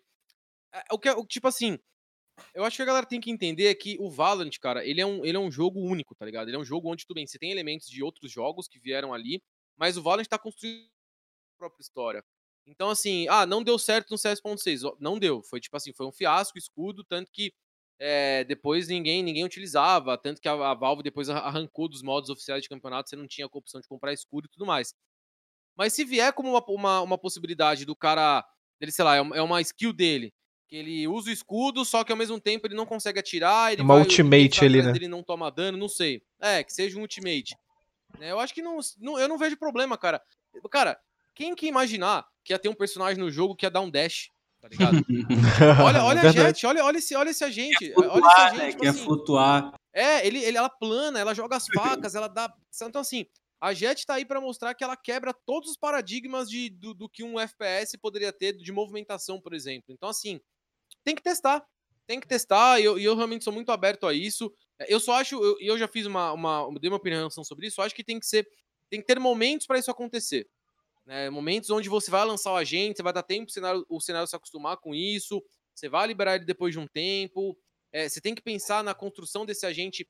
Ele, ah, ele é muito forte, mas o que é o que seria um agente que é contra ele, um, um, um counter dele que natural do jogo, né? Por exemplo, aqui o Joy, é, ela é muito forte, mas, mano, o ultimate do Sova quebra o ultimate dela, o ultimate do Brimstone também. Aí os Sovas agora começaram a aprender a fazer as flechas de choque tabelada para quebrar os ultimates dela sem gastar a fúria do caçador. Eu acho que é, tem que existir essa, essa, essa ligação de agentes que são fortes e fracos um contra os outros. Pelo menos existem algumas habilidades. Concordo pra cacete. Mas é, é, Eu acho que é isso, cara. Eu acho que tem que testar. Se tiver alguma coisa parecida desse com ultimate, sei lá, você usa um ultimate, você fica numa barra ali Igual, por exemplo, no Apex Legends, né? Você tem o Gibraltar lá, que a habilidade dele, ele cria um escudo em volta que você não toma dano, não, não, não chega granada, não chega nada. Talvez tenha algo assim próximo do Valorant, né? Não sei. Eu acho que tem que testar e, e aí a comunidade vai passar o feedback do, do que, que é legal, o que, que não é, o que, que tem que nerfar, o que, que não tem, enfim. o é máximo é não vai ser escolhido, né? Então, valeu. É. é. quando, eu falo, quando eu falo de escudo, né? Eu acompanhei bastante torneios de Rainbow Six, né? E lá no Rainbow Six era uma parada bem legal, que, por exemplo, no Rainbow Six você consegue quebrar a parede, né? Aí você botava o escudo na parede e não conseguia quebrar. Aí, por exemplo, tinha uma. Um, lá é get, né? Tinha um get de um, de um agente lá que ele bota o arame farpado no chão. Pô, eu acho que é, como, como o Spaca falou, são meio que elementos né, de um FPS que, por exemplo, poderia ser bom, poderia ser bom no Valorant, né? Só que aí depende também da receptividade da, é, da comunidade. É, é que, tipo, por exemplo, no Rainbow Six, eu posso estar falando muita groselha aqui, tá? Aí você pode até me corrigir. mas, por exemplo, no Rainbow Six, cara, por exemplo, eu não acho Rainbow Six um jogo onde você dá tap jogando, tá ligado? Você não dá uma bala. Não, lá não tem. Sprayzão. Então, assim, é só spray. Pelo que eu vejo, eu acompanhei a final da, daquele jogo da NiP contra foi contra quem que a NiP fez a final do. Foi o Invitation foi ano passado, retrasado, eu acho. Foi NiP contra algum. Tipo, esqueci agora o nome do time. Não sei se era Space, Space Monkeys ou. Space é... Station. Space, Space Station. Station. Não sei se foi contra Space Station, alguma coisa assim. E, e eles é. E, cara, é só spray, né? Não tem, tipo, é só rajadão, não tem tap. Talvez algumas habilidades ali naquele jogo façam mais tiro, já que você não tem. Como pode dizer? Não é que a mira não é tão importante mas é a, a, o jeito como você joga com a sua mira é totalmente diferente do, de um CS, de um Valorant, onde Sim. o tap faz muito sentido. Então, acho que, é, além. Eu acho que o Valorant tem que ser isso, cara. Ele não pode tornar um jogo onde as habilidades vão se tornar superior à habilidade individual de mira dos jogadores, cara. Eu acho que elas complementam. E é por isso que o Valorant, na minha opinião, faz, é, faz tanto sucesso assim. Porque as habilidades conseguem complementar se um jogador já é bom ou não, se a mira do jogador é quente ou não, a movimentação também é muito boa, não. Acho que todas as habilidades vêm para fazer esse complemento. Elas não podem se sobrepor a isso, senão aí o jogo vira realmente uma parada mais de quem tem melhor habilidade e não quem consegue usar a mira junto a essas habilidades. É, Spaca, agora aí no, uma visão geral do competitivo, né? Você é um cara que, que veio do cenário aberto, né? No CS, que era só as empresas terceiras, né? No ponto 6 era só as empresas terceiras fazendo um torneio. Aí no CSGO é, teve um pouco da Valve com o Major, e agora você trabalha numa empresa que, por exemplo, no outro jogo dela, né, que é o LoL, que é um circuito fechado, que já tem franquia e tal. No Valorant, né, a gente vê o, o, a modalidade crescendo no cenário aberto, né, o primeiro ano foi assim, aí agora já é um pouco semi-aberto, né, com a, com a Riot criando os próprios torneios, como é que você vê o Valorant assim? Você quer abertão ou, ou a franquia a franquia ganhando espaço? Cara, eu acho que eu sempre fui muito fã de um cenário aberto, mas é, mas ao mesmo tempo, ao mesmo tempo eu tô sendo muito fã de um cenário onde a própria Riot está criando seus campeonatos e colocando os times para jogar um contra os outros, melhores times para jogar contra os outros. Eu acho que é, a, a Riot inicialmente vai ser a detentora né, dos, dos torneios que vão mandar os times para fora para os times jogarem campeonatos internacionais, então, inevitavelmente, os melhores times vão ter que jogar os campeonatos que a Riot está tá propondo, mas ao mesmo tempo, cara, ela não está proibindo de, de, ninguém de jogar outro campeonato. Né? Então a gente teve, por exemplo, a Horus recentemente que rolou, né? Que a Sharks, é, que agora antes era Squad 5, venceu a Game Landers. É, no campeonato estava rolando entre as fases do, do VCB.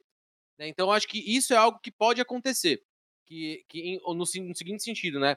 Onde a Riot vai ter os seus campeonatos, os times vão ter que jogar para pontuar, para poder jogar o Mundial, mas também vão ter outras empresas vão poder fazer seus campeonatos locais com a premiação, cara, que eles quiserem, para times ou os times que jogam o VCB, as fases, ou para os times que vão jogar times mais amadores, né? Então, eu sou a favor de ter os dois. Eu acho que tem que ter um espaço para um competitivo mais forte, mais pegado, onde você vai valorizar a, a, as organizações que têm mais constância, os times que têm mais, é, que têm mais é, desempenho a longo prazo, e também é um cenário onde você vai incentivar novos times surgirem, novos jogadores aparecerem, novas organizações também é, entrarem de cabeça na parada. Então eu gosto assim. Sendo bem sincero, cara, eu, eu, não, eu não sou fã do sistema de franquia totalmente fechado, onde você vai ter times ali jogando é, o tempo inteiro, ninguém vai cair, ninguém vai, vai, vai subir. Então eu não gosto disso porque eu acho que pro FPS você limita muito os jogadores. Você vai, cara, ripar um, um sonho de uma galera que joga esse jogo. Elitizar.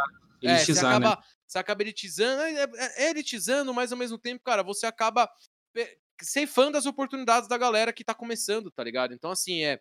Eu sempre fui muito fã de, de, do, do, de jogadores novos, de novas histórias serem contadas. E eu acho que esse cenário do jeito que tá agora, que a gente pode dizer que é semi-aberto, vai, onde você tem os campeonatos da Riot, mas ao mesmo tempo ela não proíbe ninguém de jogar os campeonatos, para mim é o ideal. É, dando, é. dando minha opinião rapidinho. É só, deixa, desculpa te cortar de novo, Caco. É só dando uma opinião aqui. Eu gosto desse cenário do jeito que tá, É, porque, por exemplo, aqui a gente está tendo programa e está rolando o Valorão lá, que se fosse um cenário fechado, essas equipes aí talvez nem estariam no, no Valorant, né? Não, concordo, cara, concordo. Eu acho que quanto mais é, campeonatos a gente tem, mais times a gente tem também, mais jogadores novos a gente, a gente pode observar.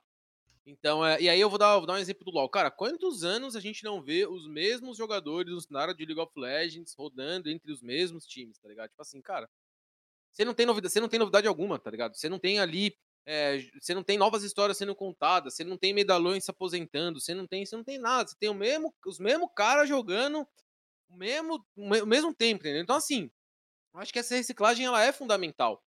Saca? Ela é necessária pro cenário de FPS, porque é um cenário muito rápido, cara. É um cenário que você. Hoje você é um jogador que tem um destaque, mas daqui um ano e meio, se você não, se você não despontar, se você não, não passar uma barreira de evolução, você já é preterido por outras equipes. Outras equipes chamam outro jogador no seu lugar. Então eu gosto desse dinamismo dentro do FPS é, tradicional, seja no CS, seja no Valorant, qualquer outro jogo. Eu acho que o, o FPS ele dá muita oportunidade para muita gente e para mim tem continuado dessa maneira. Né? Então por isso que, cara, quanto mais campeonato a gente tiver, melhor vai ser o nosso cenário. É, o Spaca, você falou que você está gostando do cenário semi-aberto aí, com outras competições, está aparecendo a Horus, teve a Chroma Cup um tempo atrás. Só que o que a gente vê é que a Riot está emendando um campeonato atrás do outro. Tipo, sei lá, está quatro semanas direto, quase um mês direto, com competições seguidas no final de semana. Está mais de um então, mês, acho, mano. É, então, é, são, foram três challenges direto, seletiva no início é. de semana. Então acaba que mesmo tendo os outros organizadores tendo espaço para poder realizar campeonato, elas ficam com datas apertadas, porque muitas vezes o time vão preferir aproveitar esse meio de semana para poder treinar. É, você não acha que isso pode ser um pouco prejudicial? Porque uma organizadora vê, pô, eu não estou tendo espaço, eu não consigo convidar os times grandes que eu quero, então vou abrir mão, vou fazer outra coisa, vou investir em outra área. Ah, cara, sendo bem sincero, eu acho que assim, cara, é, você já tá tendo a oportunidade de criar um campeonato em, é, dentro de um, é, da, de um jogo de uma, de, uma, de uma publisher que claramente tem no LoL, por exemplo, a franquia que não deixa você fazer campeonatos fora de, desse circuito. Então, assim, as organizações têm que entender que você tem o ônus, você tem o, o bônus, você tem o ônus, tá ligado? Ao mesmo tempo que você pode fazer os campeonatos, você tem que entender que o circuito profissional do jogo, onde a publisher toma conta e dá as cartas, ele é mais importante do que um campeonato que vale, às vezes, 10 mil reais, tá ligado? Às vezes o, é muito mais importante você, o seu time ir jogar o Masters regional e jogar o Mundial do que você do que ele ganhar um campeonato de 5, 6 mil reais, tá ligado? Então, acho que assim, é óbvio que é, alguns times vão optar, em termos de calendário, por não mostrar tática, por não, é, não se desgastar, mas o que a gente tem visto, o que eu tenho visto principalmente, é os times participando da, das grandes maioria dos campeonatos, cara. Então, eu não vi ainda, obviamente, um time ou outro, a gente pode falar, pô, tal time não participou, porque tá reformulando, vai jogar, vai jogar um, um jogo mais decisivo, mas de modo geral, a gente vê Game Landers, Vorax, é, PEN, Fúria, esses times jogando campeonatos que acontecem de quinta e sexta, é, de, ou, por exemplo, como foi a Horus, né, que foi de dia de semana, e mesmo assim o Michel transmitiu, cara, muita gente assistiu a Horus. Então eu acho que assim, é, é, é acho que seria e pelo menos no início desse cenário, seria até demais as organizações que querem cobrar, ah, Riot, para de fazer campeonato de final de semana, para de emendar um campeonato no outro para eu ter um espaço aqui para fazer o meu. Eu acho que é, a Riot é dona do jogo, ela é a publisher, ela pode, ela tem o seu circuito, as empresas que se adequam, obviamente, ao calendário da, do, do, dos campeonatos. Isso aí não tem como, tá ligado? Porque o nível de importância né, desses campeonatos perto do que o da Riot é, é, é uma comparação que não dá para ser feita. É, a, a Riot não, não só entrega a grana também, mas ela mexe com a carreira do jogador, ela conta uma história. Quem tá assistindo as fases, fase 1, fase 2, fase 3 do VCB, mano, a gente vai atrás, entrevista, bate-papo. Tipo, ela, ela conta a jornada do herói, que a gente costuma dizer, né? Que é o cara que classificou, tá, tá lá jogando tal. Hoje, nenhum campeonato entrega isso. Então, assim, é, eu acho que ao mesmo tempo que é bacana ter outros campeonatos, eles que se adequem ao, ao calendário da Riot, que por, pelo menos por enquanto, como vai ser esse ano, vai ser isso. Ser uma fase aí atrás da outra, vai ter o, a etapa 1, etapa 2, etapa 3, vai ter o Mundial, então assim, é o ano do Valorant para começar com tudo. Apesar da pandemia estar tá do jeito que tá, é, esse foi o ano que, que a Riot montou realmente para o jogo bombar e para as pessoas investirem cada vez mais seu tempo jogando. E é, o, o Spaca, é, agora entrando nos campeonatos de forma específica, né? Nós, nós tivemos aí a, o primeiro compromisso no calendário foi o Challenge, né, que por conta da pandemia teve o, o, formato um pouco mudado, né? Que esse Masters era para ser as finais do Challenge, etc. O que, que você achou assim do, do nível do, do, do Challenger no geral, cara? É, se classificou as equipes que, você, que, que era óbvio se classificar ou teve surpresas assim? Olha, Pumba, eu, eu gostei bastante. Eu gostei principalmente porque eu acho que a gente tem hoje. É, pelo menos eu enxergo é, quatro times que estão muito dos outros, do, de todos os outros do Brasil, né? Que é Fúria, Vikings, Vorax e Game Landers. Né, eu acho que esses quatro times hoje, eles estão eles estão eles estão não só um passo, eu acho que eles estão dois passos na frente dos seus adversários. É, e aí, por N fatores.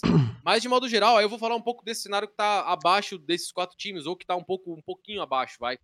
Eu tô gostando muito, cara, porque é, é um cenário muito aberto, é um cenário de muitas possibilidades, é um cenário onde times que até então você não dava nada, que você não, não com jogadores desconhecidos, jogadores de outros jogos estão chegando e estão jogando muito bem. Então, é, eu acho que esse, esse, e aí, aí muita gente vai falar, pô, mas será que não tá nivelado competitivamente por baixo? Eu acho que não, cara. Eu acho que tá nivelado por cima. Né? A gente teve muito, durante muitos meses a Game Landers sendo ali a, a vidraça, né? Todo mundo olhando, todo mundo querendo ser a Game Landers. E agora a gente tem mais times onde outros times podem se espelhar, outros times podem olhar para cima e falar, puta, eu quero ser igual a Fúria, eu quero ser igual a Vikings, eu quero ser igual a Vorax. Então acho que assim, o cenário competitivo tá muito forte, mas eu acho que a gente tem ainda é, uma divisão clara de, de, de, de, de tier, né? Vai, eu acho que o tier 1 estaria a Game Landers, a Vorax, que eu falei, e aí no Tier 2, cara, você tem surpresas e decepções, digamos assim. Surpresas, por exemplo, é, eu colocaria ali a, a Squad 5 Sharks, digamos assim, que eu nem colocaria eles talvez Tier 2, eles estão, para mim eles estão mais, mais próximos do Tier 1 do que qualquer outro time hoje. O time da Sharks é um time bem redondinho, bem legal de assistir. É, você tem uma PEN que tá voltando, né, que tá tentando ao seu momento de glória, que foi a final do First Track do ano passado, tava uma line boa, e esse ano foi difícil, tal, não sei o quê. E você tem, por exemplo, organizações, cara, que não conseguiram ainda engatar, que é o caso da Van Liberty, por exemplo. A Van Liberty jogou, conseguiu classificar um First Track no ano passado, mas de modo geral não apresenta nenhum outro tipo de resultado aqui. Foi uma das primeiras equipes a ser formada. A própria Vivo Cage, por exemplo. Né, uma, é, a Vivo Cage desfez de uma line-up deles há um mês e meio atrás, trouxe a base da Team One e não conseguiu classificar para nenhuma das três fases. Então, assim, e eram jogadores até então que estavam disputando aí semifinal, final de, de, grandes campeonatos. Então acho que assim. Jogaram a final do Ultimate 1, desculpa te cortar jogaram hoje. A, é, exatamente. Jogaram a final do Ultimate 1 naquela, naquela situação também.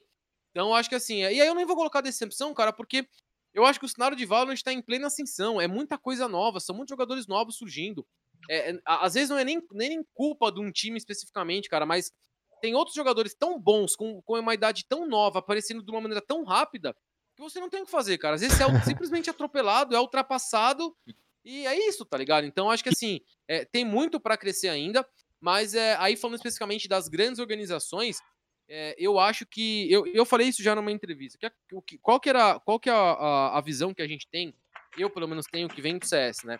A gente sempre tinha aquela visão, pô, um time é montado, precisa de quatro, cinco, seis meses, os caras se encaixar pra ver e tal. O que acontece, cara? No CS, por que, que isso fazia sentido na minha, na minha época? Porque você tinha um campeonato grande a cada quatro meses, cinco meses, tá ligado? No Valorant, você tem um campeonato grande por mês, praticamente. Então, às vezes é, por semana. Né? Por semana, às vezes por semana. Você tem campeonatos aí, por exemplo, que fogem do circuito da Riot, mas dão 15 mil, 10 mil de premiação primeiro colocado. Então, é, no Valorant, eu acho que os times não têm mais o luxo, digamos assim, de ficar com uma mesma line-up dois, três meses sem resultado, cara, porque ele perde dinheiro, né? Ele perde va grandes vagas, ele perde de pontuar no, no, no campeonato da Riot. Então, assim, é, é aí que eu entro, entra a parte do, dos analistas, dos analistas de desempenhos, coaches, profissionais voltados para isso. Que as organizações grandes precisam ter esses caras hoje olhando os times e falando, ó, meu, esse time tá, vai, vai dar resultado, não tá dando, tá dando resultado, tem que trocar essa peça, tem que chamar esse cara, a gente precisa de um controlador, a gente precisa de um duelista. A gente não, não pode ser mais aquela coisa como era na broderagem, né? Ah, vamos montar um time de brother aqui, vamos aí e tal. Ah, eu vou jogar de jet, ah, eu vou jogar de reis e tal. Você precisa hoje ter uma coisa muito estruturada para fazer valer a pena você ter uma org, ou você tem um time de, time de Valorant. Né? Não dá mais para ser aquela coisa, ah, vamos jogar três, quatro camp aí, se a gente não ganhar nenhum camp, a gente pensa em trocar um jogador. Não. Tem que. As mudanças, eu acho que no Valorant vão acontecer mais rápidas do que aconteciam no CSGO. Isso é algo que os jogadores têm que estar preparados, cara, na minha opinião, porque muitos jogadores vieram de outros jogos, onde ficaram em times durante muito tempo, não eram removidos, não eram tão cobrados assim. E eu acho que no Valorant vai ter uma cobrança, porque tá, tá vindo muito campeonato grande, uma grana muito boa, oportunidade de viajar para fora. E se você ficar, e se as grandes organizações, principalmente, né, que tem investimento, que tem contrato, que tem salário, ficarem nesse vai não vai, elas vão ser atropeladas por organizações que estão acabando de surgir ou por jogadores novos que estão surgindo também. Spaca, eu vou fazer duas perguntas é, antes de passar para o Caco. É, a primeira eu vou fazer para o Spaca, Spaca, que é se você a, você prefere que tenha um cenário Vamos jogar nessa Master agora, que é o que vai começar agora, né? Se você gosta desses quatro times consolidados, para você ver, por exemplo, numa semifinal, por exemplo, você vê dois grandes jogos, ou se você prefere uma surpresa para você conseguir ver algo diferente. E a segunda pergunta que eu quero fazer é para o SPAC analista. Eu não ia nem trazer a questão do CS, mas eu vou aproveitar, já que você trouxe rapidinho, se você acha que no Valorant, é, por a gente ter composições diferentes, agentes diferentes, com habilidades diferentes, isso permite muito mais que o underdog surpreenda do que a gente costumava e costuma ver no Counter-Strike, por exemplo. Tá, vamos lá. Primeira pergunta, cara, eu acho que eu gostaria de ver uma surpresa, ou pelo menos, é, digamos assim, uma um jogo muito bom das equipes que não estão ali, teoricamente, entre as quatro melhores, porque tiveram tempo para isso e eu acho que é bom esses, até mesmo para esses times que a gente fala, né, a Game Landers, a Vorax, a Fúria Vikings, entenderem que eles estão à frente, mas nem, nem tão à frente assim. Tem times muito bons é, próximo. Mas, obviamente, cara, eu sou, eu sou, eu sempre falo isso, cara, eu sou um, eu sou um torcedor de jogos bons. Né? Eu não torço para um time que joga mal ou para um time que não tem condições de vencer um adversário muito grande para ele dar um upset só pelo fato do, do jogo dele, dele ganhar de um time melhor, tá ligado? Eu acho que é mérito, o time melhor tem que jogar, e pelo que a gente tá vendo no, na, nas chaves, né, que foram no Masters, vai ser uma vai ser uma parada absurda aí os jogos, e imagino que essa semifinal vai pegar muito fogo, principalmente no grupo A ali entre Fury Game Landers. Eu acho que são times que, que têm mais, mais chance de passar sem tanta dificuldade assim para fazer a semifinal. A Vorax e a Vikings, eu acho que ali já vai ter Squad 5 no meio, tem ali uma PEN também, que tem uma camisa forte, então acho que pode eventualmente ter alguma surpresa. É, e aí a segunda pergunta, você falou da parte de, da, de analista. Se composições diferentes né, na sua ah, análise permitem. Sim, do né? underdog. Né? Isso. Tá, cara, eu acho que sim, eu acho que sim. É, é engraçado eu falar isso, mas eu acho que o Valorant ele vai permitir que times não tão esquilados ou não tão melhores taticamente vençam times mais preparados por conta de composições e por conta de surpresas na, na, nas composições. Eu tava batendo um papo esses dias é, com o, o Delevine, né, jogador do time da Vorax, e, por exemplo, né, é, a, gente, a gente tem visto no cenário europeu, é, em alguns times, é, principalmente na Bind, um setup muito forte de Brimstone e Viper, tá ligado? Os caras estão vindo com Brimstone e Viper para jogar totalmente em cima do Afterplant. para jogar em cima da Molotov, em cima do Veneno, em cima de tudo mais. E aí eu te pergunto, cara, que time brasileiro joga assim hoje e o que vai acontecer com os times brasileiros quando eles forem para fora jogar com esse tipo de setup?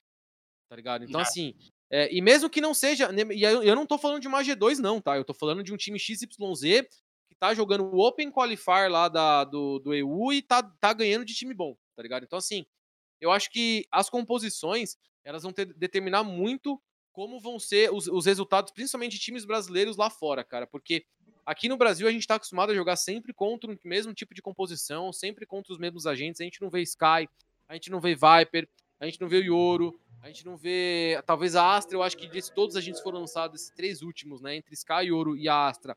Eu acho que a Astra vai ser o mais utilizado deles. Eu acho que ela, ela tem muito espaço para entrar nesse meta. E, e, respondendo sua pergunta, eu acho que sim, cara, porque tem algumas composições, por exemplo, as composições ali, aí falando especificamente da Bind, né? Uhum. Dependendo como você joga, cara, no, no Spike Site da A, você de defesa, não tem como você dar o combate na entrada dos caras, tá ligado? Não tem como você parar a entrada dos caras, aí você tem que jogar retake.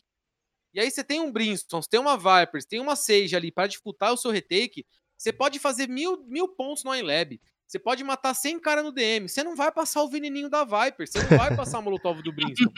não tem o que fazer, tá ligado? Então, eu acho que nesse ponto. Só é voando. a gente pô. fala. Oi? Só voando.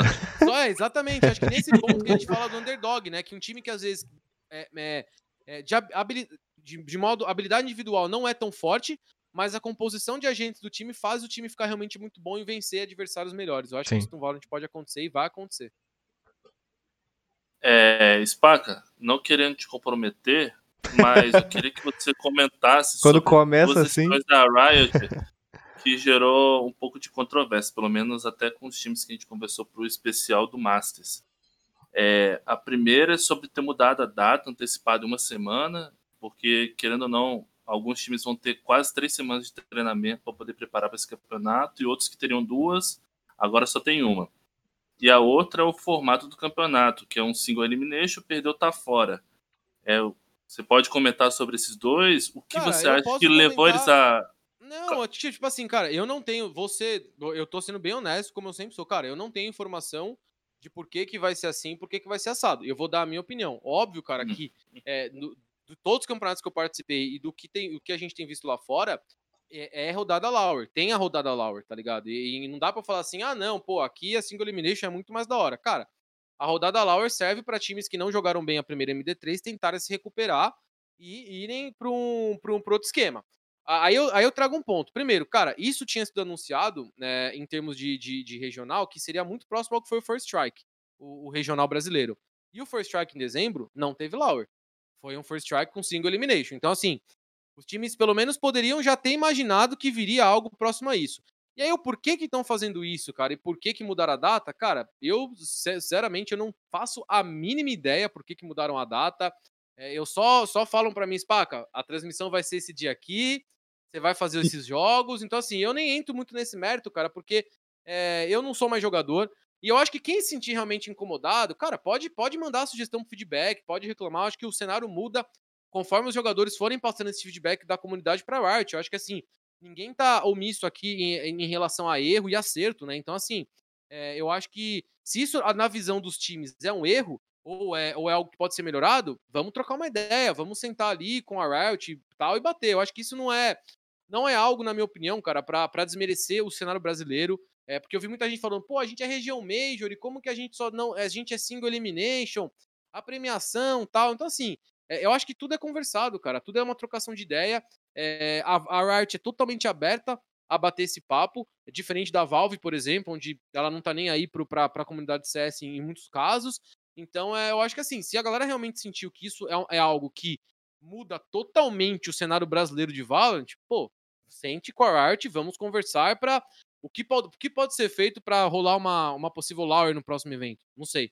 Mas eu não acho que isso deveria ser um ponto de, de tipo, dos caras desanimarem, de ai, pô, eu não vou jogar, porque assim, cara, é, eu já joguei campeonato que era single elimination muitas vezes. Eu joguei é, Qualified Minor, onde para você ganhar essa vaga, a gente jogou 5 MD1, single elimination, contra times que eram muito bons na época, W7M, Isurus, Virtu, eu jogava na Fúria na época. E, cara, era algo que os jogadores a gente passou, tá ligado? A gente passou e a gente ganhou a vaga, foi para Londres jogar. Então é isso, tipo assim, mano, se você quer ser o melhor, olha as regras do campeonato, pô, não tem Lauro, então a gente tem que entrar atento na primeira single elimination. Na primeira MD3 a gente tem que entrar extremamente atento. E aí, sobre relação do calendário, aí tem outro ponto, né, mano? Porra, velho, é, vocês tiveram, tiveram do, um, a, a oportunidade da fase 2 para classificar direto. Teve time que teve a oportunidade de jogar a fase 1, a fase 2, e quem classificou da fase 2, que foram os quatro times lá, a Vikings, a Fúria, a Game Landers e a Vorax, obviamente, méritos para eles que tiveram mais tempo para poder treinar, para poder analisar. Os times que vieram da fase 3, cara, é isso mesmo, velho. É uma semana ali, pegaram o último qualificatório e é isso. Eu não sei exatamente por que teve mudança de data. Mas é, mas são ossos do ofício, cara. Eu acho que não é, mais uma vez, não é desculpa para performar ruim, pior no campeonato, velho. Eu acho que quem vier com essa desculpa, ah, eu tive uma semana de treino depois da fase 3, me desculpe, irmão. Você teve três, três fases para classificar, você classificou na última. Então, assim. Jogou até é, mais não que é, os não- outros, né? Jogou até mais que os outros, pôde assistir todo mundo jogar, tá ligado? Então, assim, não é desculpa pra, pra falar, não, mas meu time jogou mal porque a gente teve uma semana. Ah, desculpa, cara. Então, isso aí pra mim é, é muleta mesmo, não é, não é algo pra, pra se levar em consideração, na minha opinião. Mas é o que eu falei, é, é cada um tem, tem, tem, a, tem, tem a sua cabeça, tá ligado? É, o, o Spaca, você falou um pouco antes de composição, né? Até, se eu entendi bem, de até no, seu, o calcanhar de Aquiles do Brasil, né? Do, do, dos times brasileiros. É, a gente, eu conversei bastante com o pessoal da Vorax, né? E eles falando que tentaram mudar, eles tentaram iniciar o 2021 mudando, né? Trazendo um Breach e tal, o FZK jogando contra a gente. É, a Uniang da Game Landers também falando que a equipe queria mudar, né? Mas acabou voltando assim. É, você acha que isso é, pode ser até um choque de realidade, cara? quando, por exemplo, vai ter o Masters lá na Islândia, né? Se o vulcão deixar, né? Se o vulcão deixar, é, vai ter o, o, Masters lá na Islândia. Pode ser um, um, um choque de realidade, cara. É, por exemplo, contra a Coreia, né? Que a Coreia sempre tem, tem um jogo mais, muito mais dinâmico, né? Em relação à posição. É, o NA é mais tático, assim. Tu acha que isso pode ser um choque de realidade? Se o vulcão eu deixar, foi bom. Um choque é, se não deixar, né? Cara, pra ser bem sincero, eu acho que só choque de realidade vai ser para todas as regiões, velho. Todas as regiões. Todo mundo vai sofrer jogando contra um tipo de adversário, porque a gente nunca teve isso. A gente nunca teve cenários misturados, times diferentes jogando. Eu acho que vai ser o grande primeiro encontro, e é normal. Vai ser normal. É, se eventualmente a, a, o Brasil ganhar de um time muito bom norte-americano, ou se o Brasil perder de um time coreano, se. Eu acho que isso vai ser normal. Essa troca de experiência inicial entre os times vai ser totalmente importante, cara, para definir como o Brasil vai se portar no cenário internacional.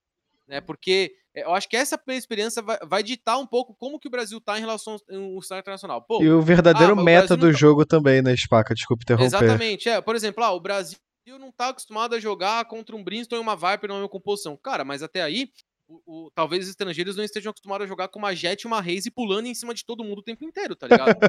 é, esse, é, é, esse é o negócio. Tipo, ah, a gente não tá acostumado com isso, mas será que eles estão acostumados a jogar, com, a jogar contra dois duelistas que buscam o jogo o tempo inteiro? Né, ou com a Sage do BLD? Com a Sage do BLD, ou que não, são main, que não são main jet operator, né? Porque lá fora a maioria das jets é tudo main operator, né? Você não tem jet duelista, é jet sniper lá fora. Você tem o Ardell, você tem o Shazam, você tem o. Se não me engano, o Dice também jogava de, de Operator, você tem o, eh, o Baby Bay também tá jogando agora de Jet Operator, então assim, é, eu acho que vai ser, um, vai ser um choque de uma maneira não negativa. Eu não acho que vai ser negativo a ponto de falar, pô, o Brasil, todo mundo falava, hypava o cenário, vai chegar e vai tomar uma surra. Eu acho que não, cara. Eu acho que vão ter, vão ter surpresa, sim, mas é, mas eu acho que é, talvez esse primeiro evento internacional seja o, dita, o que vai ditar o que é o que é meta no Valorant, né? Porque muita gente é, fala que dois duelistas não é meta, que composição não tem a ver com meta, que meta significa uma coisa no jogo, no outro não tem um significado nada a ver. Então eu até, eu até tô, tô meio que é, é, usando a expressão meta de maneira até um pouco mais branda, porque a gente não dá para falar dois duelistas é meta, tá ligado? Porque aí dois duelistas você trazer Phoenix e Reina é meta. Não, mas Jet, Jet e Raze, por exemplo, que ganha muito espaço, tem muita velocidade, Pode ser considerado um meta de duelista, por exemplo? Pode. Ah, mas você tem Reina e Phoenix. Pode ser considerado um outro meta de duelista, porque são metas de duelista que tem flash, que dominam o espaço com um pouco mais de tranquilidade? Também pode. Então acho que assim, são coisas que a gente vai pegar e eu tô realmente muito ansioso, cara. Eu espero que esse vulcão aí não não acorde e a gente consiga ter esse campeonato para testar mesmo os limites de todas as regiões, não só do Brasil. Eu quero ver mesmo se a, Europa, se a Europa é tão zica assim, cara, nas composições, os caras realmente são muito bons ali, porque já teve muita farpa, né, no cenário dos, em vários cenários, né? A gente teve farpa no cenário no NA uma vez com a Europa, falando que os times europeus, se viessem para cá, não, pe não pegariam top 4. Se não me engano, o Frod, que era coach da T1 na época, falou isso numa stream dele. Aí o David P postou no Twitter falando que, que cara, que eles não iam fazer cinco pontos na G2. Teve várias. Tem, é, tem várias tretas, tá ligado? Tinham várias tretas. Então eu espero que isso responda como está o nível da nossa região. Eu acho que isso, isso é o mais importante, né? É, é, como está o nível do Brasil agora, né? Se os times que vão classificar para esse Masters realmente são os melhores da nossa região. E o visto para Finlândia tá ok, né, Spaca? Cara, é, eu acho que o meu tá ok, mas sendo bem sincero, velho, não, eu acho que é zero chance, né? Ainda mais agora com a pandemia nesse estado nenhum país do mundo vai aceitar brasileiro, cara. Pode é, esquecer. Bom ponto. Isso aí é, é vermelho. Não tem, não tem nem o que fazer. Até os que já aceitavam voltaram atrás, então é zero, é zero chance, sendo bem Bom sincero. ponto, bom ponto. É, eu acho que o único meta no Valorant é o Sova, que não, não tem nenhum time do mundo que não joga sem ele. Mas, voltando aí, é Spark. É, como é que, ainda sobre esse assunto, como é que você avalia, tipo assim, você falou que cada, é, cada região tem um, tem o seu estilo de jogo, seu meta. Mas não sei se é impressão só minha ou de outras pessoas, é que a gente vê os outros cenários tentando trazer muitas composições diferentes, tentando buscar outros agentes diferentes, entendeu? É igual você falou que, que lá na Europa tá usando Sky, entendeu? Talvez. É... E aqui a gente não vê outra, a gente vê muita tentativa de buscar alguma coisa diferente que acaba não dando certo e eles voltam. Foi o que aconteceu com a Vorax, que aconteceu com a Game Landers. É, se eu não me engano, foi, foi, foi ainda a Sharks, né, que ainda era o Squad 5, tentou trazer uma Viper para uma Ascent e acabou não dando certo. Então, como é que você vê o nível de estudo, de evolução dos times em si? Entendeu? De modo geral, o jogador brasileiro sempre gostou de correr e atirar, né? Isso é clássico nos FPS. né? A gente nunca foi um- uma, a gente nunca teve uma cultura de estudo muito grande, tanto que é, o- os estrangeiros sempre falaram que o brasileiro tinha, uma, tinha muita mira e pouca cabeça, né? Porque a gente era muito bom nas trocações, mas é, de certo modo a gente nunca foi tão, é, mu- a gente não se aplicava na parte tática dos jogos, né? Isso que eu tô falando coisa de, cara, de 10, 12 anos atrás, quando é, o SK veio pro Brasil jogar, fazer um bootcamp, e, e os jogadores da SK já falavam isso, falavam que os brasileiros tinham uma mira muito boa, mas taticamente falha- falhavam muito, né? Então, eu acho que é, o brasileiro, não o brasileiro, cara, mas o, o, o modo de jogo que a gente tem hoje aqui no Brasil, que é muito acelerado, né, principalmente pelo fator que a grande maioria dos times traz o setup de dois duelistas, é, eu acho que os times não param tanto para entender como que encaixaria uma Sky, como que encaixa uma Viper, porque são agentes que você tem que frear um pouco mais o jogo. São agentes que você tem que criar, criar situações onde você vai utilizar as habilidades dele é, de uma maneira que os seus duelistas vão ganhar um pouco mais de espaço, mas aí eles têm que talvez jogar com um pouco mais de tranquilidade, não podem acelerar tanto o padrão do jogo. E aquela coisa, eu acho que é, é, é gosto, cara, é gosto. Eu, eu, por exemplo, eu nunca gostei, eu, eu não jogo de duelista. Eu nunca gostei de, de ser o cara que faz o entre, que faz a frente. Eu sempre gostei de ser o cara que fica atrás e dá as calls e cadencia, tá ligado? Por isso que eu jogo de controlador, tá ligado? Tipo, talvez lá fora a gente tenha mais jogadores nesse estilo que não sejam tão duelistas assim. Né? São jogadores que vêm de, um, de uma característica de jogo mais recuada, é, que, que trabalham mais os fundamentos do jogo. Por, por exemplo, cara, a gente. Eu acompanhei o CS durante muitos anos. Quantas nomes de táticas gringas a gente tinha no cenário? Faz Navi, faz Virtus Pro, faz NiP. Porque eram táticas que os caras faziam as smokes lá da base, saindo, batia no teto, quinava, tal, não sei o quê. No Brasil a gente nunca teve isso tá ligado? No Brasil sempre foi uma coisa muito mais rápida, sempre muito mais é, é, arrastada, mais agilizada. Então, eu acho que assim, é, é óbvio que seria muito legal que os times tentassem entrar, sair, tentar, tentassem sair da zona de conforto deles e não voltassem para trás, não, não realmente é, é, desistissem porque tiveram um resultado ruim, né? Só que ao mesmo tempo você tem que ter é, tempo de treino, né? É difícil, por exemplo, eu sou um eu jogo de iniciador, cara. Pra eu ter o mesmo número de treino que eu tenho de Sova com a Sky, eu tenho que jogar muito de Sky, tá ligado? Porque o Sova é um agente básico, inicial, todo mundo conhece, é, todo mundo masterizou. Como você falou, né? Por exemplo, o Sova ele é unanimidade, né? Todos os times do mundo jogam de Sova. Por quê? É um agente muito forte, é um agente que é fácil, entre aspas, de você criar jogadas de impacto com ele. As flechas de spot dele são muito boas, tem um pacote muito completo. Então, eu acho que vai muito do, do cara mesmo, dele sentir confiante em trazer um agente. Né? Já pensou no jogo, de, no jogo decisivo, cara, sei lá, final de, de, de Masters regional aí. A gente vê o FZN, cara, que tem 500 jogos de Sova. E ele vai, ele tem 50 de Sky. Ele não vai trazer uma Sky pra esse jogo final, tá ligado, mano? Ele vai trazer um, um Sova. Então, eu acho que é, é, quanto mais os times amplificarem e treinarem isso, é importante. Pô, dar um exemplo, ó, na, teve um jogo da Imperial contra a Fúria, acho que se eu não me engano, valendo. Foi na. Foi um jogo eliminatório MD3 na fase 2. A Game Landers ganhou da Fúria e a Imperial perdeu da Rise, eles se enfrentaram. É, que a Imperial veio de, na Icebox de Viper e Sky. Tá ligado? E o Evio Kaique falou que foi a primeira vez que eles fizeram isso em campeonato e eles nem treinaram. Eles olharam lá, viram para mais ou menos como a Fúria jogava na Icebox e meio que trouxeram o rolê de Viper Sky. Perderam de 3 a 3 tá ligado? Então, assim, aí que eu falo do negócio do treino, do tempo de treino, de adaptação do agente, você passar por várias situações, desse agente jogar contra várias composições diferentes. E aí entra no ponto que eu chave, que é o tempo e não o recuo, né? Você não pode recuar, mesmo que você esteja perdendo. Que nem uma coisa que eu até eu conversei com o Delevine, é, e em breve vai ser esse bate-papo com ele. Ele fala justamente disso da Vorax, né? Da, em relação a, a, a, a Vorax é ser um time que, que começou mal, é, porque testou novas composições, mas voltou pro, pro que eles faziam muito bem para classificar para o Masters, mas que eles ainda vão insistir em muita mudança de composição. Então é, é algo que, que, que, eu acho que todos os times, uma hora ou outra, vão ter que fazer, porque senão o jogo vai se tornar muito. É, eu acho que muito. A leitura do, do seu time, principalmente quando a Riot encaixar o sistema de VOD review, que hoje não tem ainda, né? De você poder baixar uma demo da partida e analisar. Quando isso acontecer, vai forçar com certeza muitos jogadores que hoje são monoagentes a começarem a trazer outros tipos de agentes em outras classes diferentes.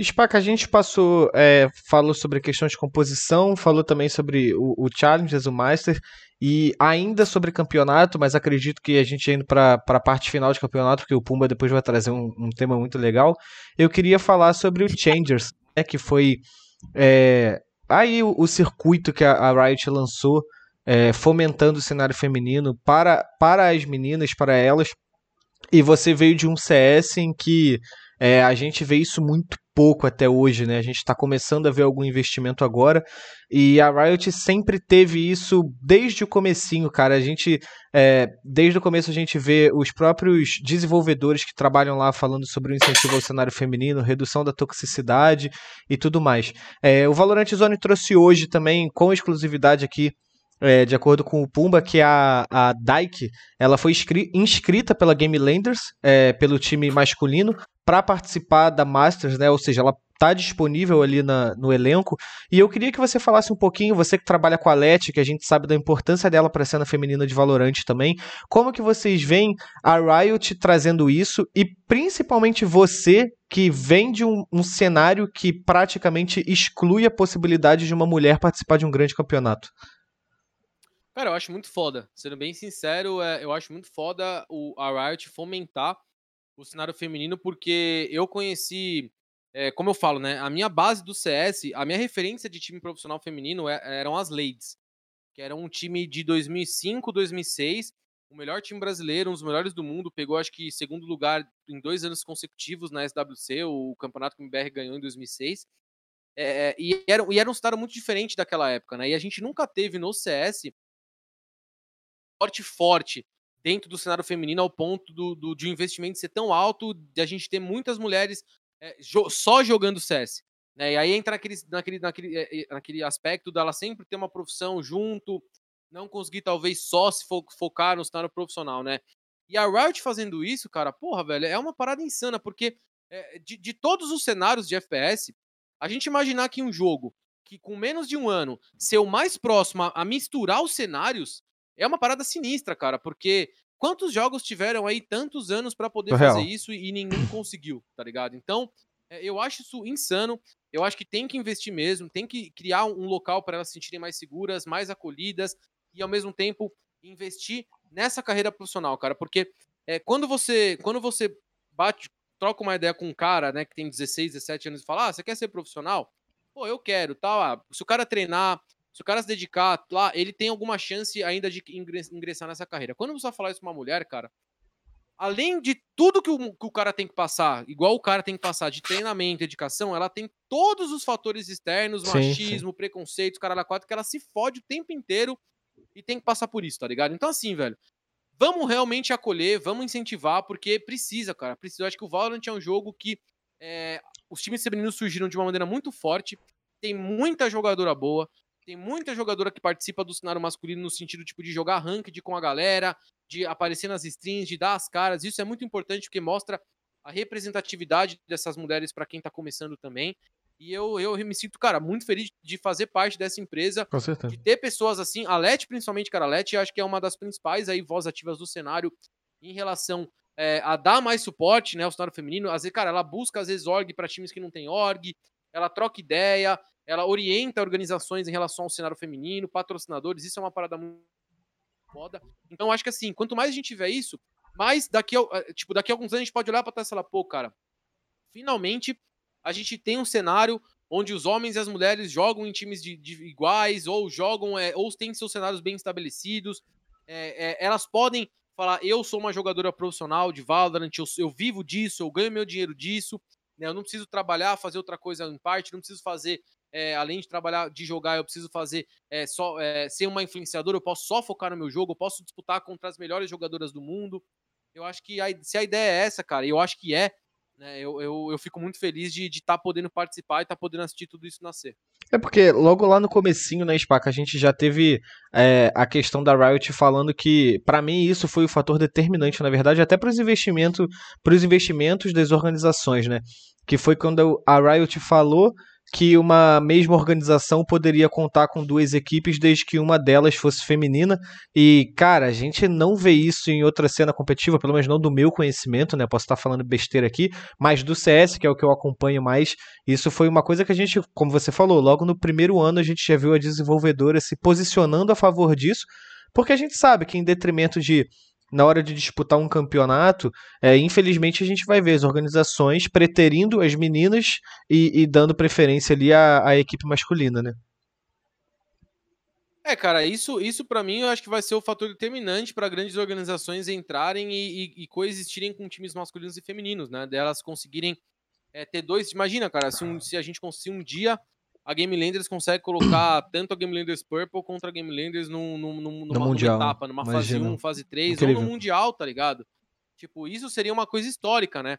Então, é, eu achei uma decisão extremamente correta da Riot, justamente para é, beleza, a gente pode ter dois times, mas um obrigatoriamente tem que ser feminino, para realmente dar esse boom, para realmente incentivar, porque precisa, cara. Se não for, se a gente ficar esperando só a comunidade se, se mover em relação a isso, cara, é, a gente vai demorar um, muito tempo para chegar no, onde a gente quer.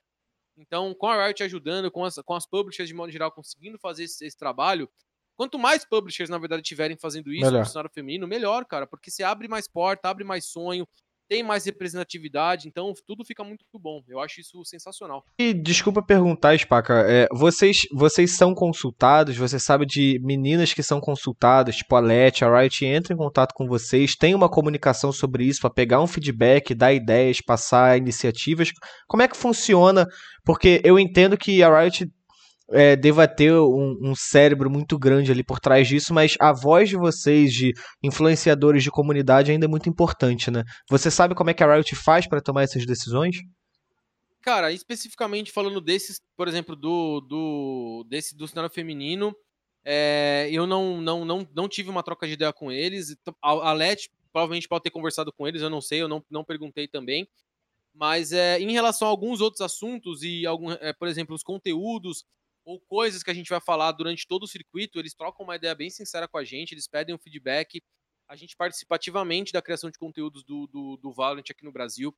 Então, é, por exemplo, o primeiro ato, podcast que eu faço, que sai toda quinta-feira pela Riot, é um projeto meio do Melão, que a Riot tá ali dando apoio, mas, cara, eu e o Melão, a gente toca a parada, a gente, é, eu crio o roteiro do que eu vou trocar ideia com o entrevistado ali, com bater aquele papo, é, o Melão faz as deixas dele, do jeito dele, então ela dá muita liberdade nesse sentido.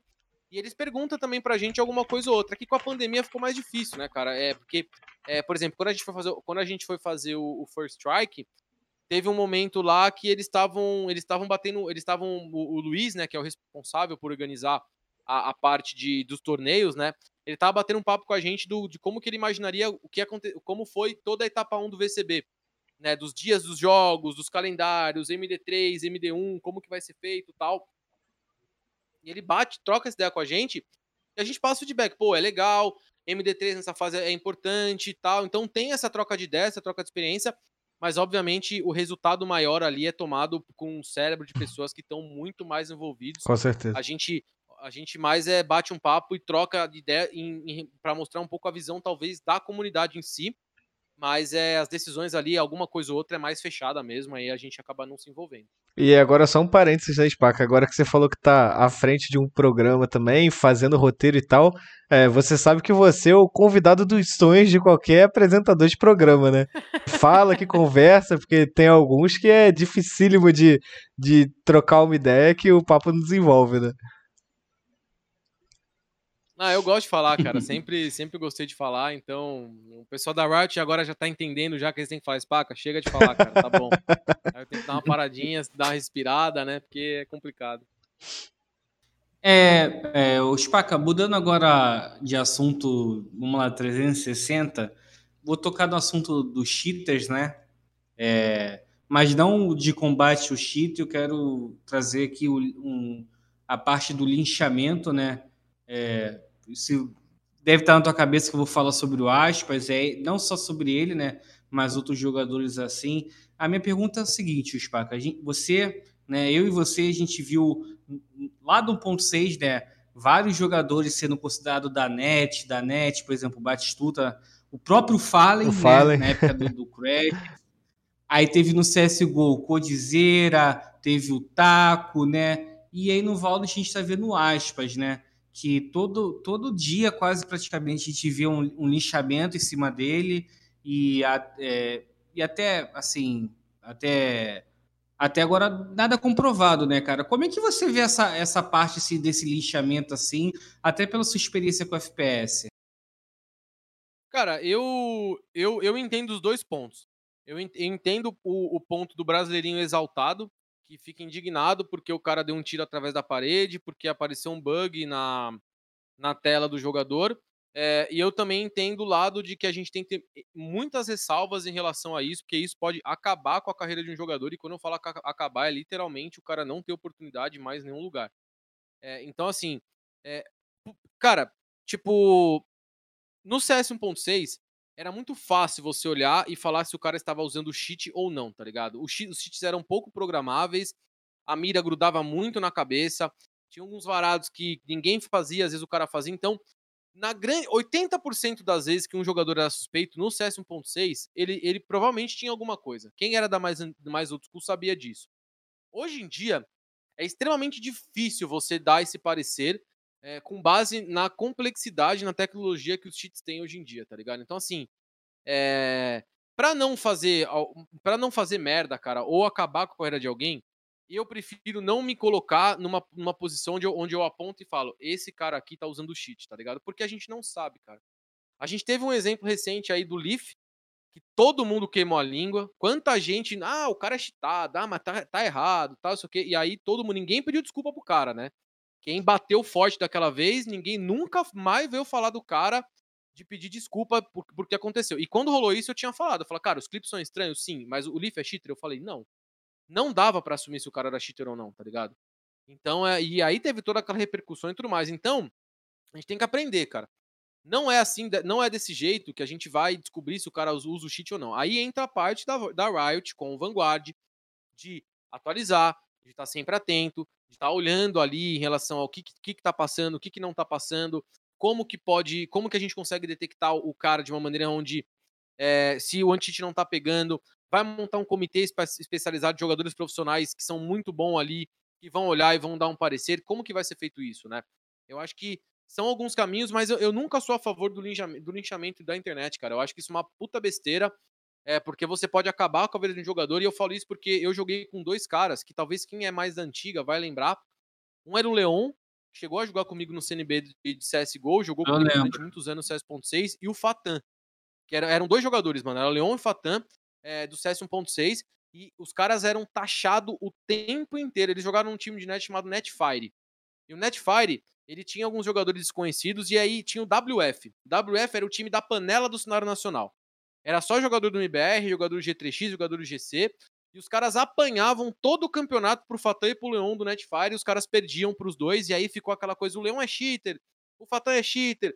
E, cara, a carreira dos malucos poderia ter sido muito maior se eles não tivessem tanto hate, eles não tomaram tanto hate de, porque na época não tinha Twitter, não tinha nada, era de jogador de CS mesmo. Tanto jogador de CS que falava, ah, o cara é cheatado, o cara tá usando cheat, o cara não sei o quê. Então eu, eu, eu vi, eu senti com um brother meu o que é a desconfiança parar o tempo inteiro no cara, sendo, sabendo que ele era bom e que ele não usava cheat.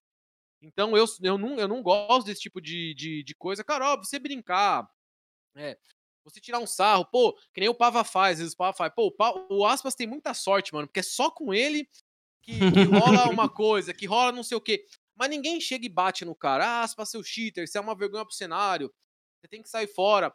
Então, assim, é, é, tem que ir com calma, velho. Tem que ir com calma. Por isso que eu falo que eu entendo quem, quem fica bravo, que às vezes é o jogador que, que só quer chegar na casa dele, mano, à noite, e quer jogar um game, e quer jogar um casual, aí ele pega um cara extremamente cheatado do outro lado, o cara já fica puto, aí quando ele vê o Aspas jogar, ele fala, ah, mas esse maluco é cheater, ele é, ele tem que ser punido, tem que banir, tem que não sei o que, então calma, velho, calma, espera a Riot fazer aí o, o papel dela, o Vanguard, o, pelo que, aí falando especialmente do Aspas, parece que o Aspas, ele quer uma oportunidade em time, em Game House, em Game Office, ele postou isso no Twitter dele, então, vamos com calma, velho, a gente teve um outro caso também conhecidíssimo no mundo do CS, o Hops, mano, o Hops era taxado de cheater na Faceit, a Faceit chamou ele para jogar lá dos escritórios da Faceit em Londres, e o cara foi lá, jogou, deu bala, e aí o Zayu, pô. entrou na Mosport. Então, o Zayu. O próprio Zayu, e que a G2 não quis contratar porque achou que ele era cheater, né? A G2 não contratou o cara porque achou que ele era cheater, agora mama aí pro cara o tempo inteiro, apanha, né, pro cara o tempo inteiro.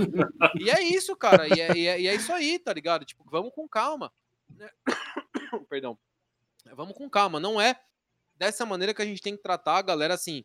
A não ser que seja algumas coisas. Igual, vocês trouxeram o Michel aqui e teve aquele clipe que eu participei com ele que o cara, mano. Ali, ali não tem nem. Não, tem não, qualidade ali, né, cara? ali não tem nem como questionar, tá ligado? Mas no caso do Aspas, de outros jogadores, é, vamos com calma, tá ligado? Vamos com calma, vamos esperar a coisa acontecer, porque a gente pode estar tá, é, estragando a carreira de um jogador que pode realmente ser muito bom. E, é, assim, você, você acredita que a pandemia ela tá meio que é, é, deixando os nervos mais à flor da pele, que, tipo assim, também não, tá, não tem chance da, da pessoa se provar, é, de se provar na LAN, né? É, e, assim, não é só no Brasil também, né, cara?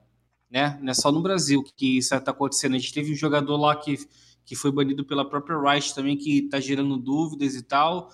É, uma, essa lãzinha tá fazendo falta?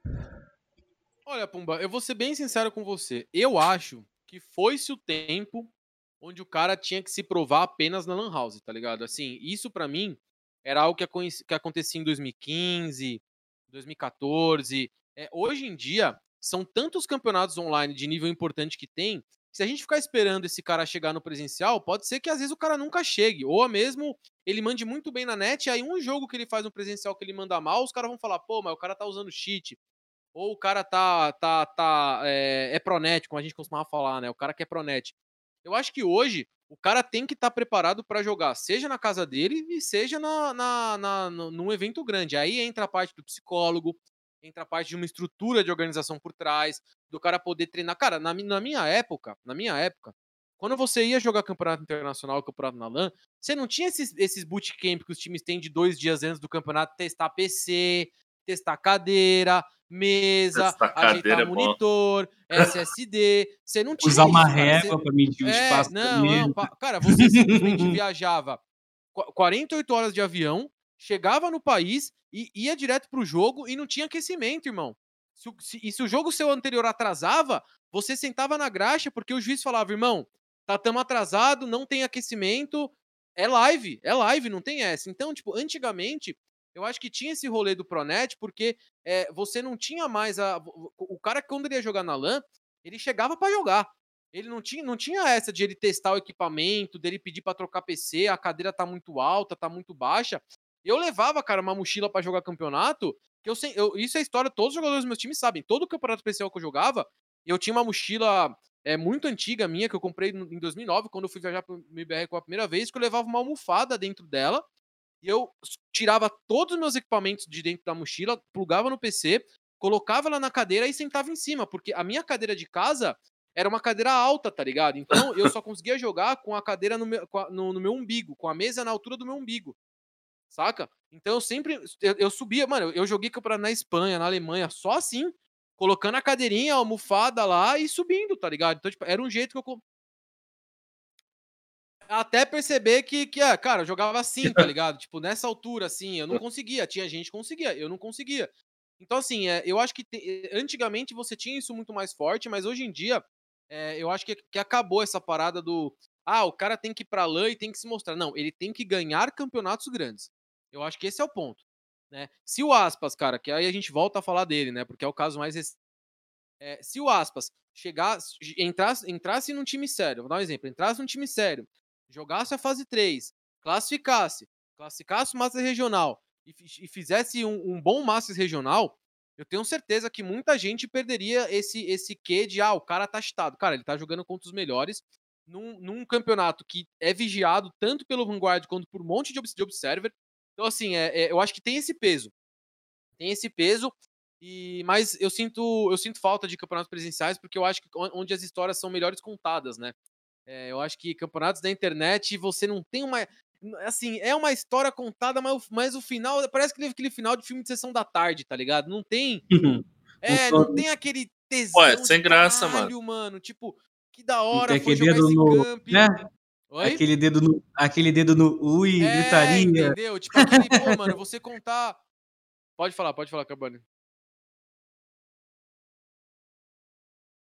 É, tá ligado? Igual você. É. Exato, igual você. Pô, igual final de campeonato de futebol sem torcida, cara. Porra. mais sem graça. Exatamente. É, não, não, não é a mesma coisa, tá ligado? Então eu acho que, que eu acho que a LAN, a LAN ela, ela molda o caráter dos jogadores também, tá ligado? Do cara entender, mano, que na frente dele não tá só um cara sentado no PC, tá um semelhante, um cara que tem o mesmo sonho, um cara que tem os mesmos objetivos que ele, né? Porque na net tem muito trash talk, né? Far, papapá, tal, tal, tal. Mas na LAN, cara, você vai ver que o cara que você farpou na net, ele tem o mesmo sonho que você. Às vezes ele passa por mais dificuldade que você para estar tá ali, tá jogando contra você tem que enaltecer isso. Eu acho que o CS ele, ele, ele ensinou isso muito para a comunidade de esporte, né? Que apesar de ser um jogo extremamente competitivo, todo mundo que tá ali, cara, tá pelo mesmo sonho, porque é muito difícil. E o Valorant eu acho que vai ser a mesma coisa.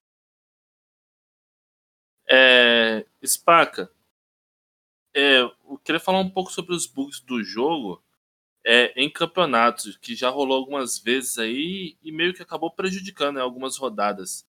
É, como se enxerga isso? E se você acha que tem alguma coisa que possa ser feita para evitar que isso aconteça na massa, entendeu? Para não dar um ar, pô, perdi porque deu um bug em tal round.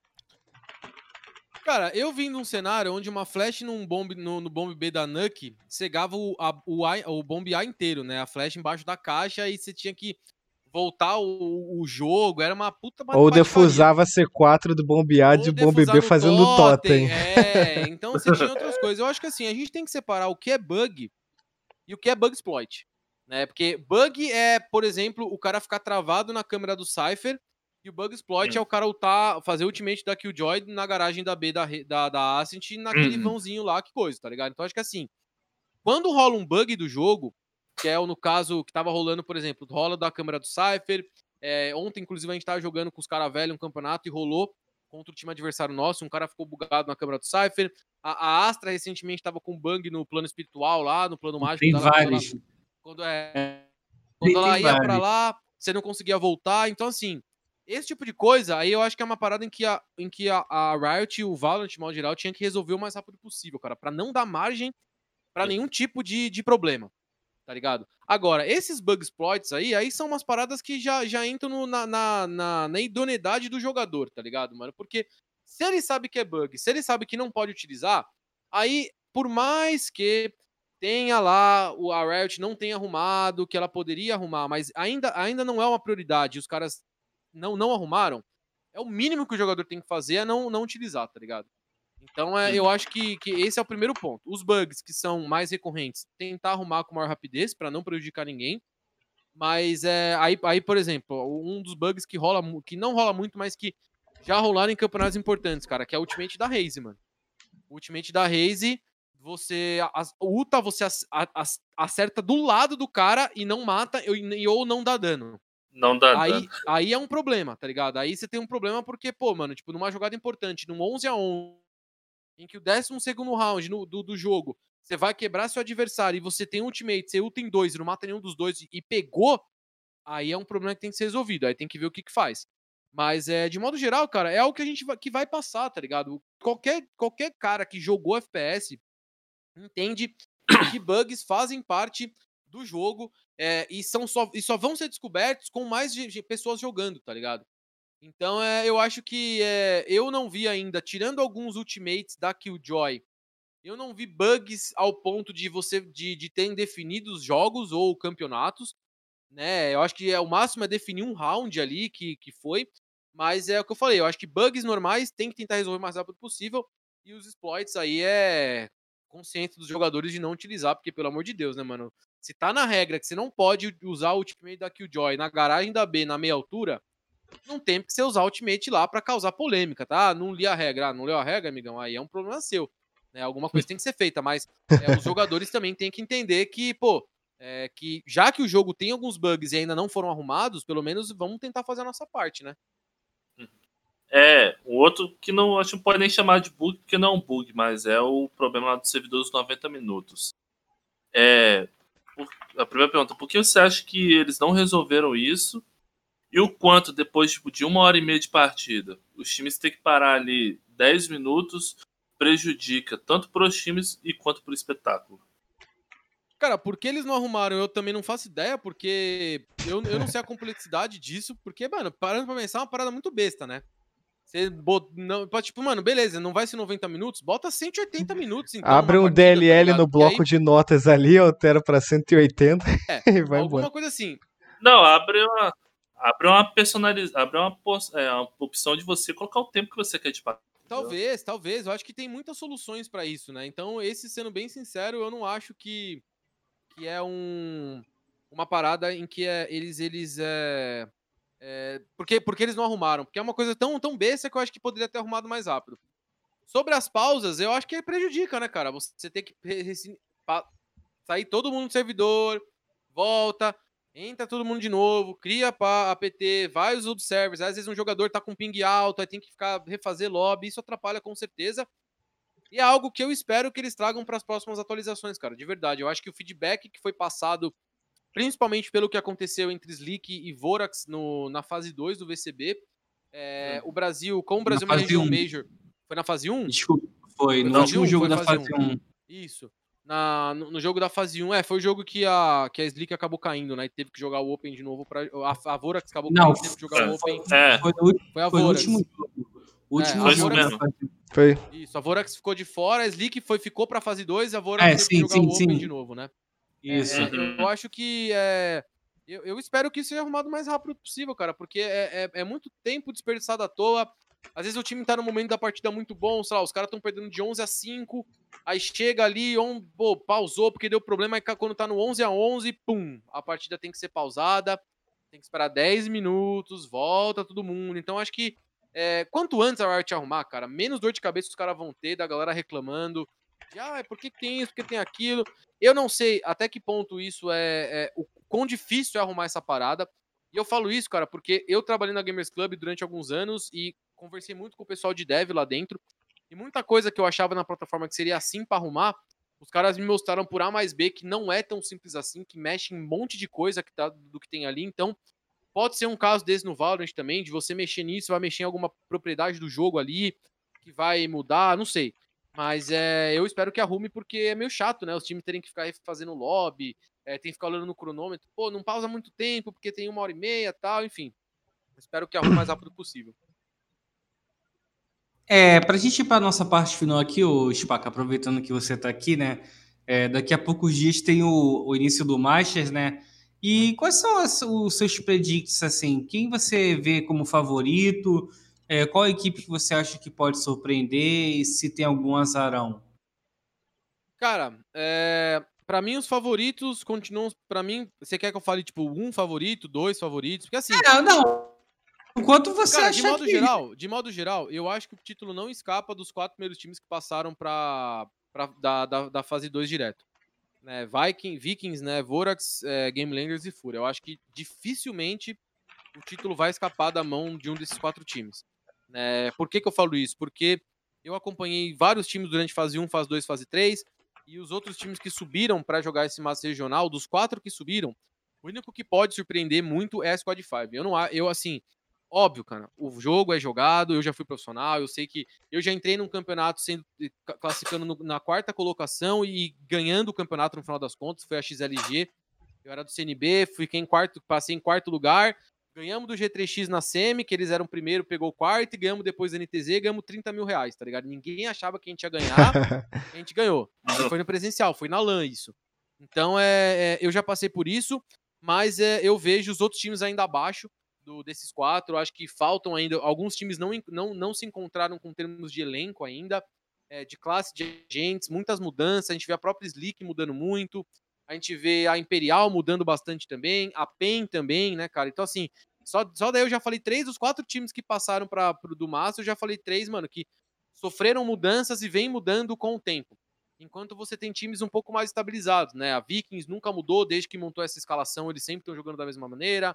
A Game Lander se mudou, foi pouquíssima coisa ali, mas o core deles de John MW, MWZ sendo duelistas ainda se mantém. Então, é, eu acho que o título não foge desses quatro, mas tem uma equipe para surpreender, a Sharks, cara. Eu acho que o time da Sharks, com a entrada do Light, que é um jogador que VB, se eu não me engano, ele joga de controlador. Uhum. Sim, ele é muito foi bom. campeão mundial. Ele é muito, muito, muito bom esse maluco aí. Eu tinha jogado com eles uma, ran uma ranked já. não, cara, ele é bom, ele é muito bom, porque assim.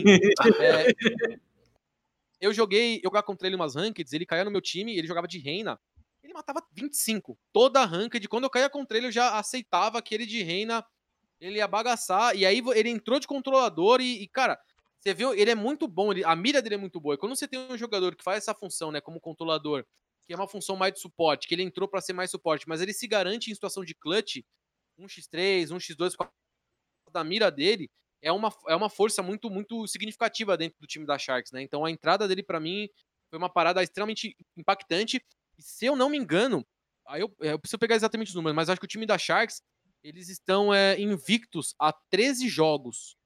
Há 13 jogos eles estão invictos. Eles estão. Eles, é, em 13 mapas eles estão invictos. Perdão, eles estão invictos a, tre a, a 13 mapas. Sendo que. É, ou 13 jogos. Agora eu não esqueci, cara. Não, é, deixa eu ver. Eram, eram 5 MD3 que eles deram 2 a 0 então foram 10. É, isso aí, cara. Eles estão 13, eles estão a 13 jogos invictos desde que eles ganham, de, é, desde que eles passaram para a semifinal, se não me engano, da Horus, e aí eles ganharam a semi da Van, pegaram a Game Landers, deram 2 a 0 desde então eles não perderam um mapa no cenário competitivo, então é, é uma equipe que eu boto muita fé, é uma equipe, na minha opinião, que pode surpreender bastante. É, Espacão, e... opa, vai lá, Palmir. Não, pode, pode finalizar, pode finalizar. Não, não, pode ir, pelo amor de Deus, que eu ia partir para os agradecimentos. Ah, não, já, já, começou, agora termina. São 10h20, eu não tenho nada para fazer, eu vou sair de casa.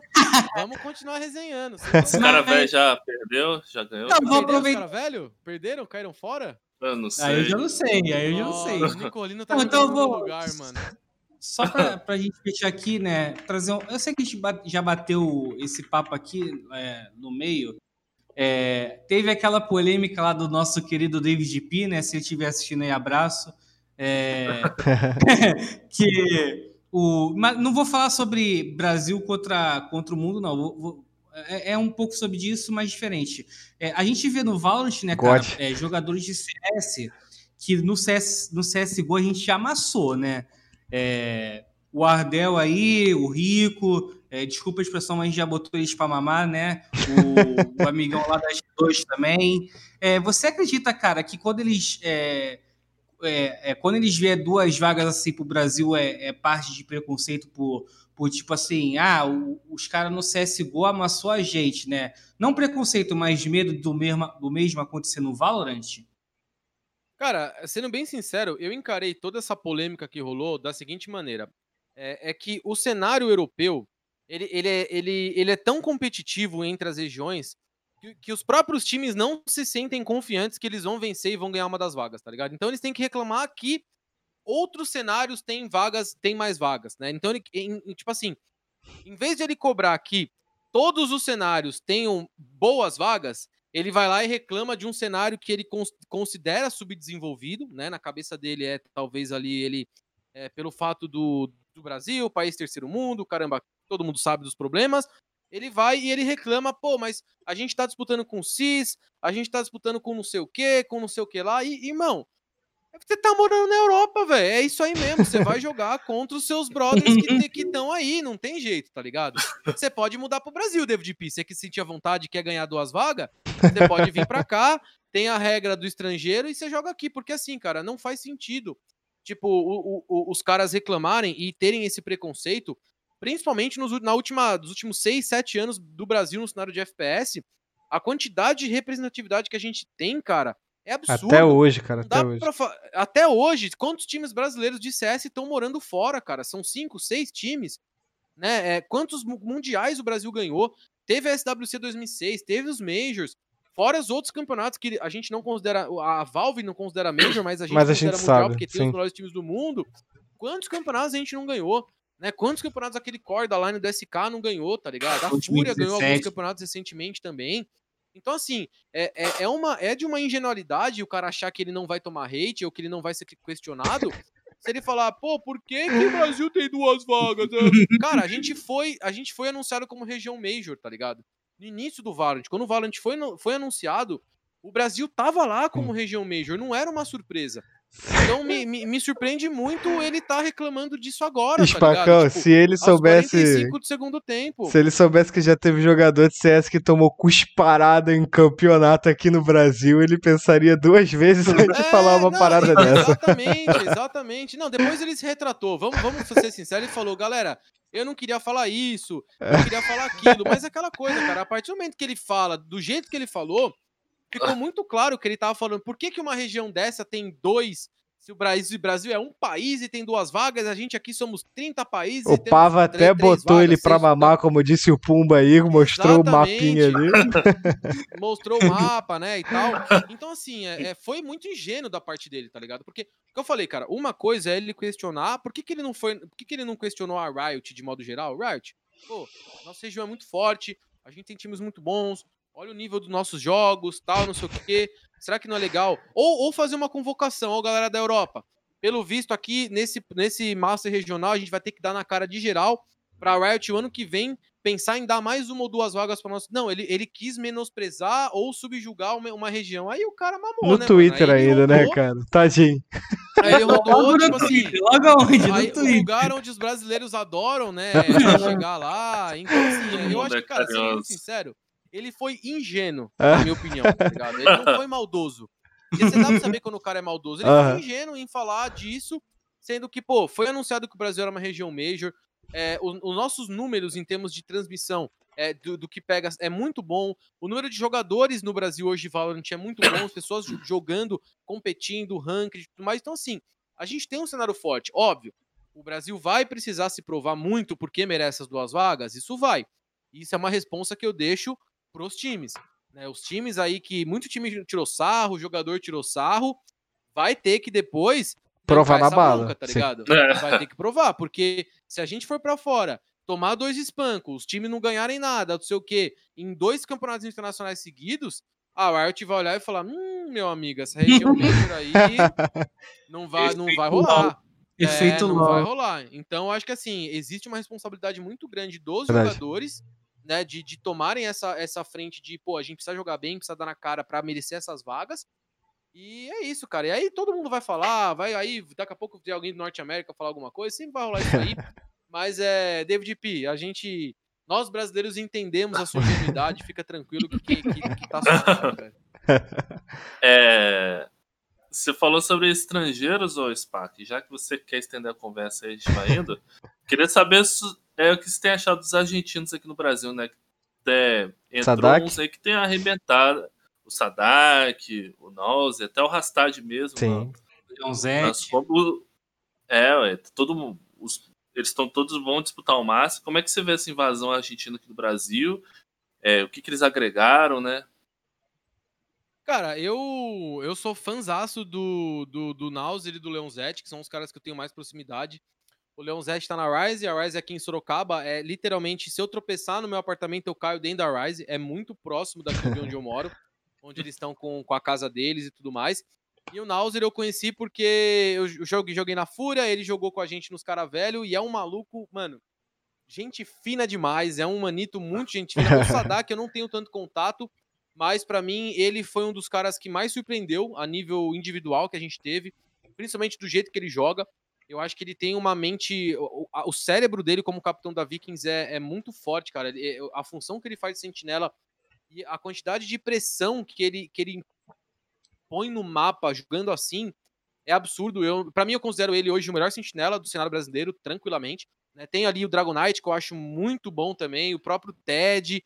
Eu acho que são caras bons demais. Tichinha, vai botar o Tichinha ali. Ah, então eu também, entre, pô. Entre esses caras. então eu também.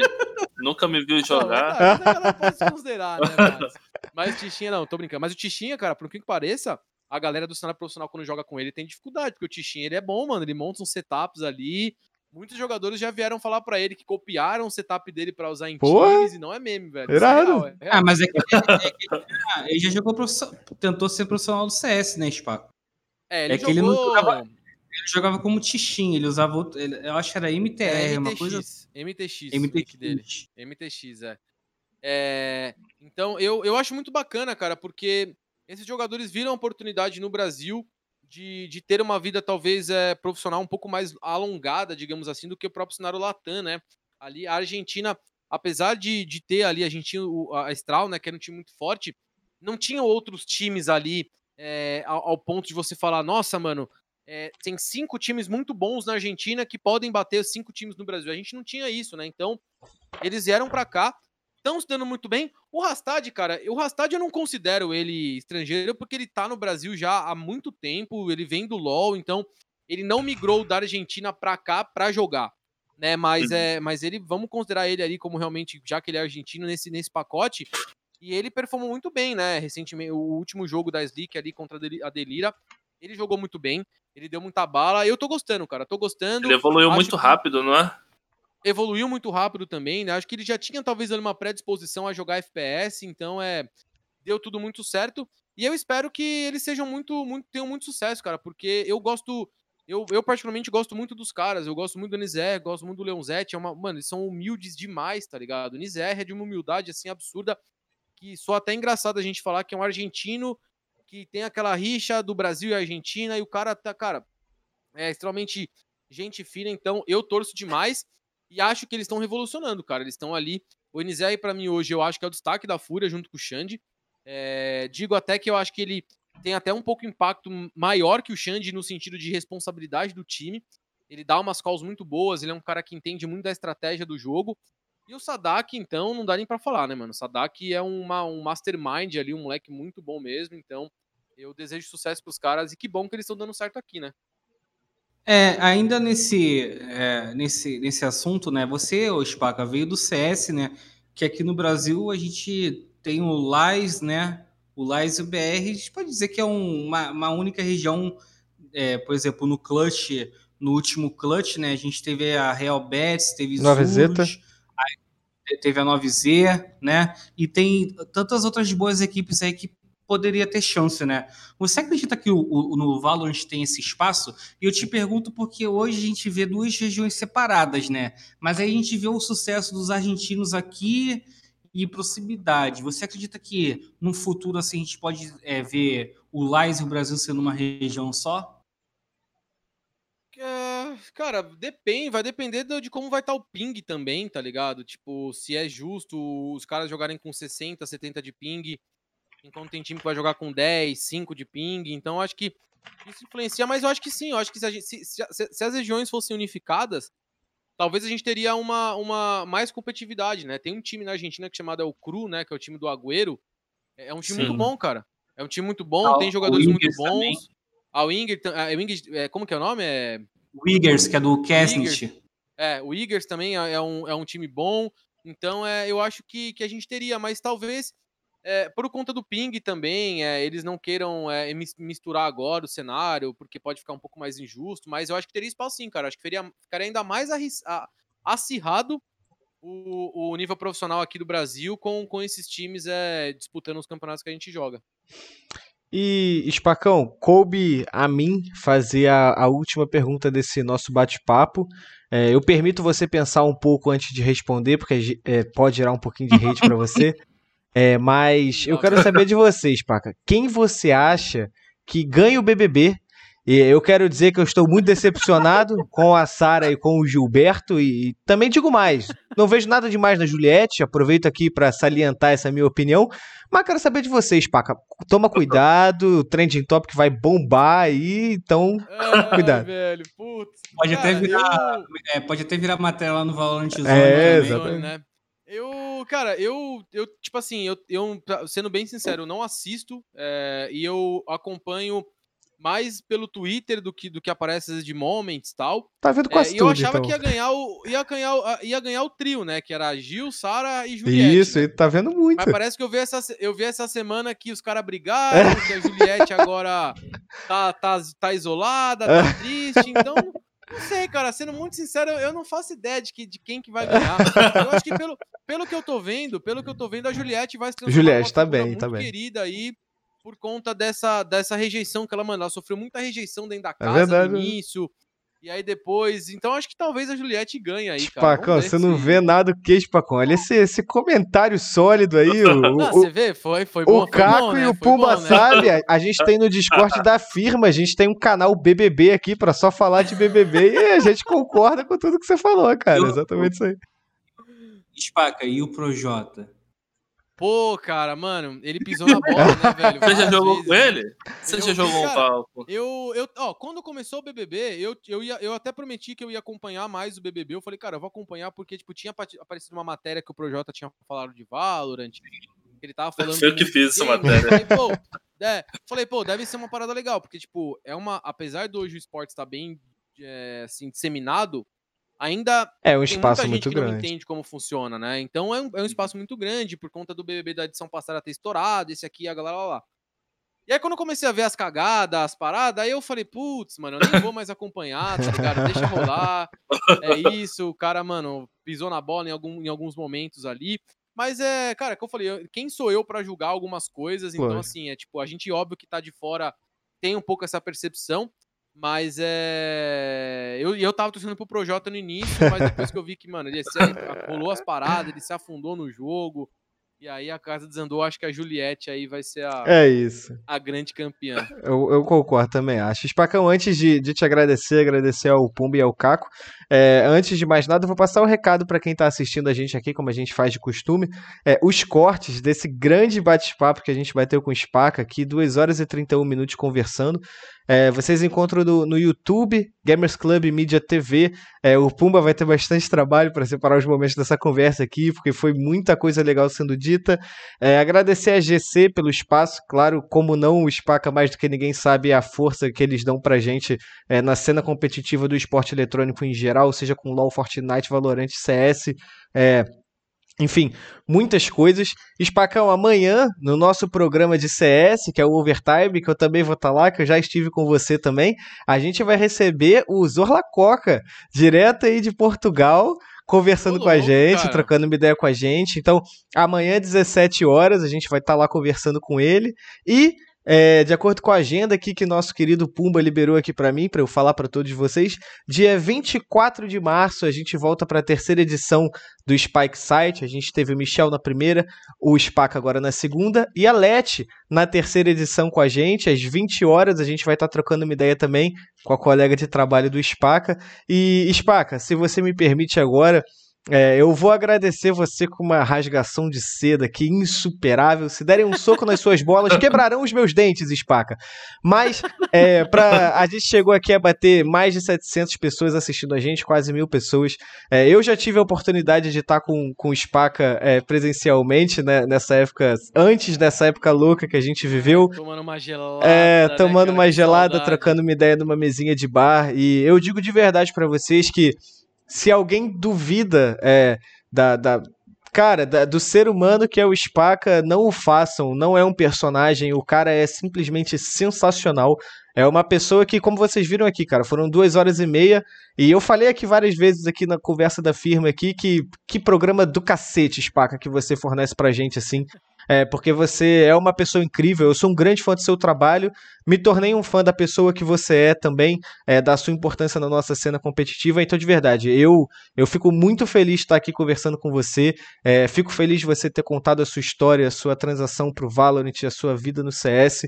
É, eu sou de verdade um grande fã seu. E, cara, se puderem, mano, Cara, vivo um dia de bar com Spaca que vocês vão ver histórias de eventos presenciais que vocês não vão ouvir Nossa nunca mais na vida de vocês. É, isso, é, isso é então, é isso então verdade. estejam com ele. Spaca, eu te agradeço de coração. A gente sabe que não é fácil, é, principalmente para você. É, é você tem uma, uma ligação com a Riot, você tem compromissos, você tem, você tem que estudar para fazer o trabalho que você faz e você cedeu duas horas e meia do seu tempo aqui para estar tá conversando com a gente. Então a gente, a gente, eu, Pumba e o Caco, a gente que trabalha, a gente acorda às 7 horas da manhã e tá aí, desde 10 e meia no batente, a gente sabe quanto o trabalho é importante é, e o tempo, o tempo é muito importante na nossa vida e você disponibilizou duas horas e meia do seu tempo, que nessas duas horas e meia nem considerei um trabalho, para mim é uma conversa, é uma troca de ideia. Muito obrigado pela sua presença aqui, cara. Cara, ah, pô, eu fico até emocionado, né? Eu que, eu que agradeço, pô, velho, eu, eu devo tudo a, a, ao cenário, né, de esportes, então, tipo, eu fico muito feliz que você, vocês, de modo geral, me consideram um dos caras aí do início desse cenário. É, eu acho que é importante a gente trocar ideia, a gente sempre tá re, é, relembrando como foi o início disso tudo pra galera poder valorizar o que tem hoje. Eu sou um cara que eu sempre falo, né, a palavra gratidão, ela tá sempre, tá, tá muito em alta hoje em dia, né, tá muito na moda, mas é, eu sou muito grato a todos os anos que eu vivi dentro do CS, todo mundo que eu conheci, todas as experiências que eu tive. Foi um jogo que eu amo, cara, e amei intensamente durante muitos anos. E agora no Valorant, construindo esse novo cenário, eu, eu tô muito feliz dessa recepção que eu tô recebendo da galera. O pessoal tá realmente muito. tá, tá me abraçando demais, né? Tá entendendo o jeito que eu, que eu transmito, o jeito que eu faço, como eu sou de verdade. E mais uma vez, cara, vou falar, precisando, Estamos aqui para bater aquele papo. Pumba vem espacão. Quando o Pumba vem espacão, beleza? Já falo que data pra ele. Eu automaticamente pergunto que data e que hora. Quando que vai ser? É, então é, é, é, sempre assim, cara. Eu fico muito feliz. Obrigado, Pumbo, Caco também. Você, Carbone, por esse papo. Acho que foi bem legal.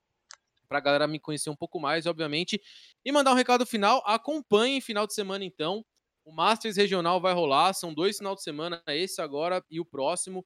São oito times. Single Elimination aí, cara, um, só um campeão vai sair e é muito bom para prestigiar o cenário brasileiro de Valorant e, obviamente, para a gente começar a contar a história dos primeiros campeões, de jogadores, toda aquela coisa que a Riot sabe fazer muito bem e nós, como os talentos e vocês, como da imprensa, também tem esse, essa, essa importância de, de levar para frente e inspirar cada vez mais a galera que está vindo para acompanhar. Então, tamo junto, mais uma vez, muito obrigado.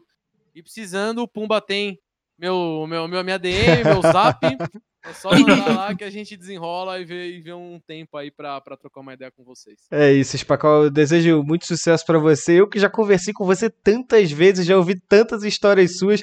Eu imagino que não seja é, recíproco da mesma forma. você mas... é o cara que. Eu Acho que, Carbone, você é o cara que mais me entrevistou na é, vida, cara. Assim, velho. Acho que já foram eu, umas quatro ou cinco cara, vezes. Cara, é, eu, já, eu já me sinto próximo de verdade. Cara, eu sei muito sobre a sua vida mesmo. Isso é verdade. O pessoal que tá assistindo é, é CS, é, é Valorante várias e várias vezes.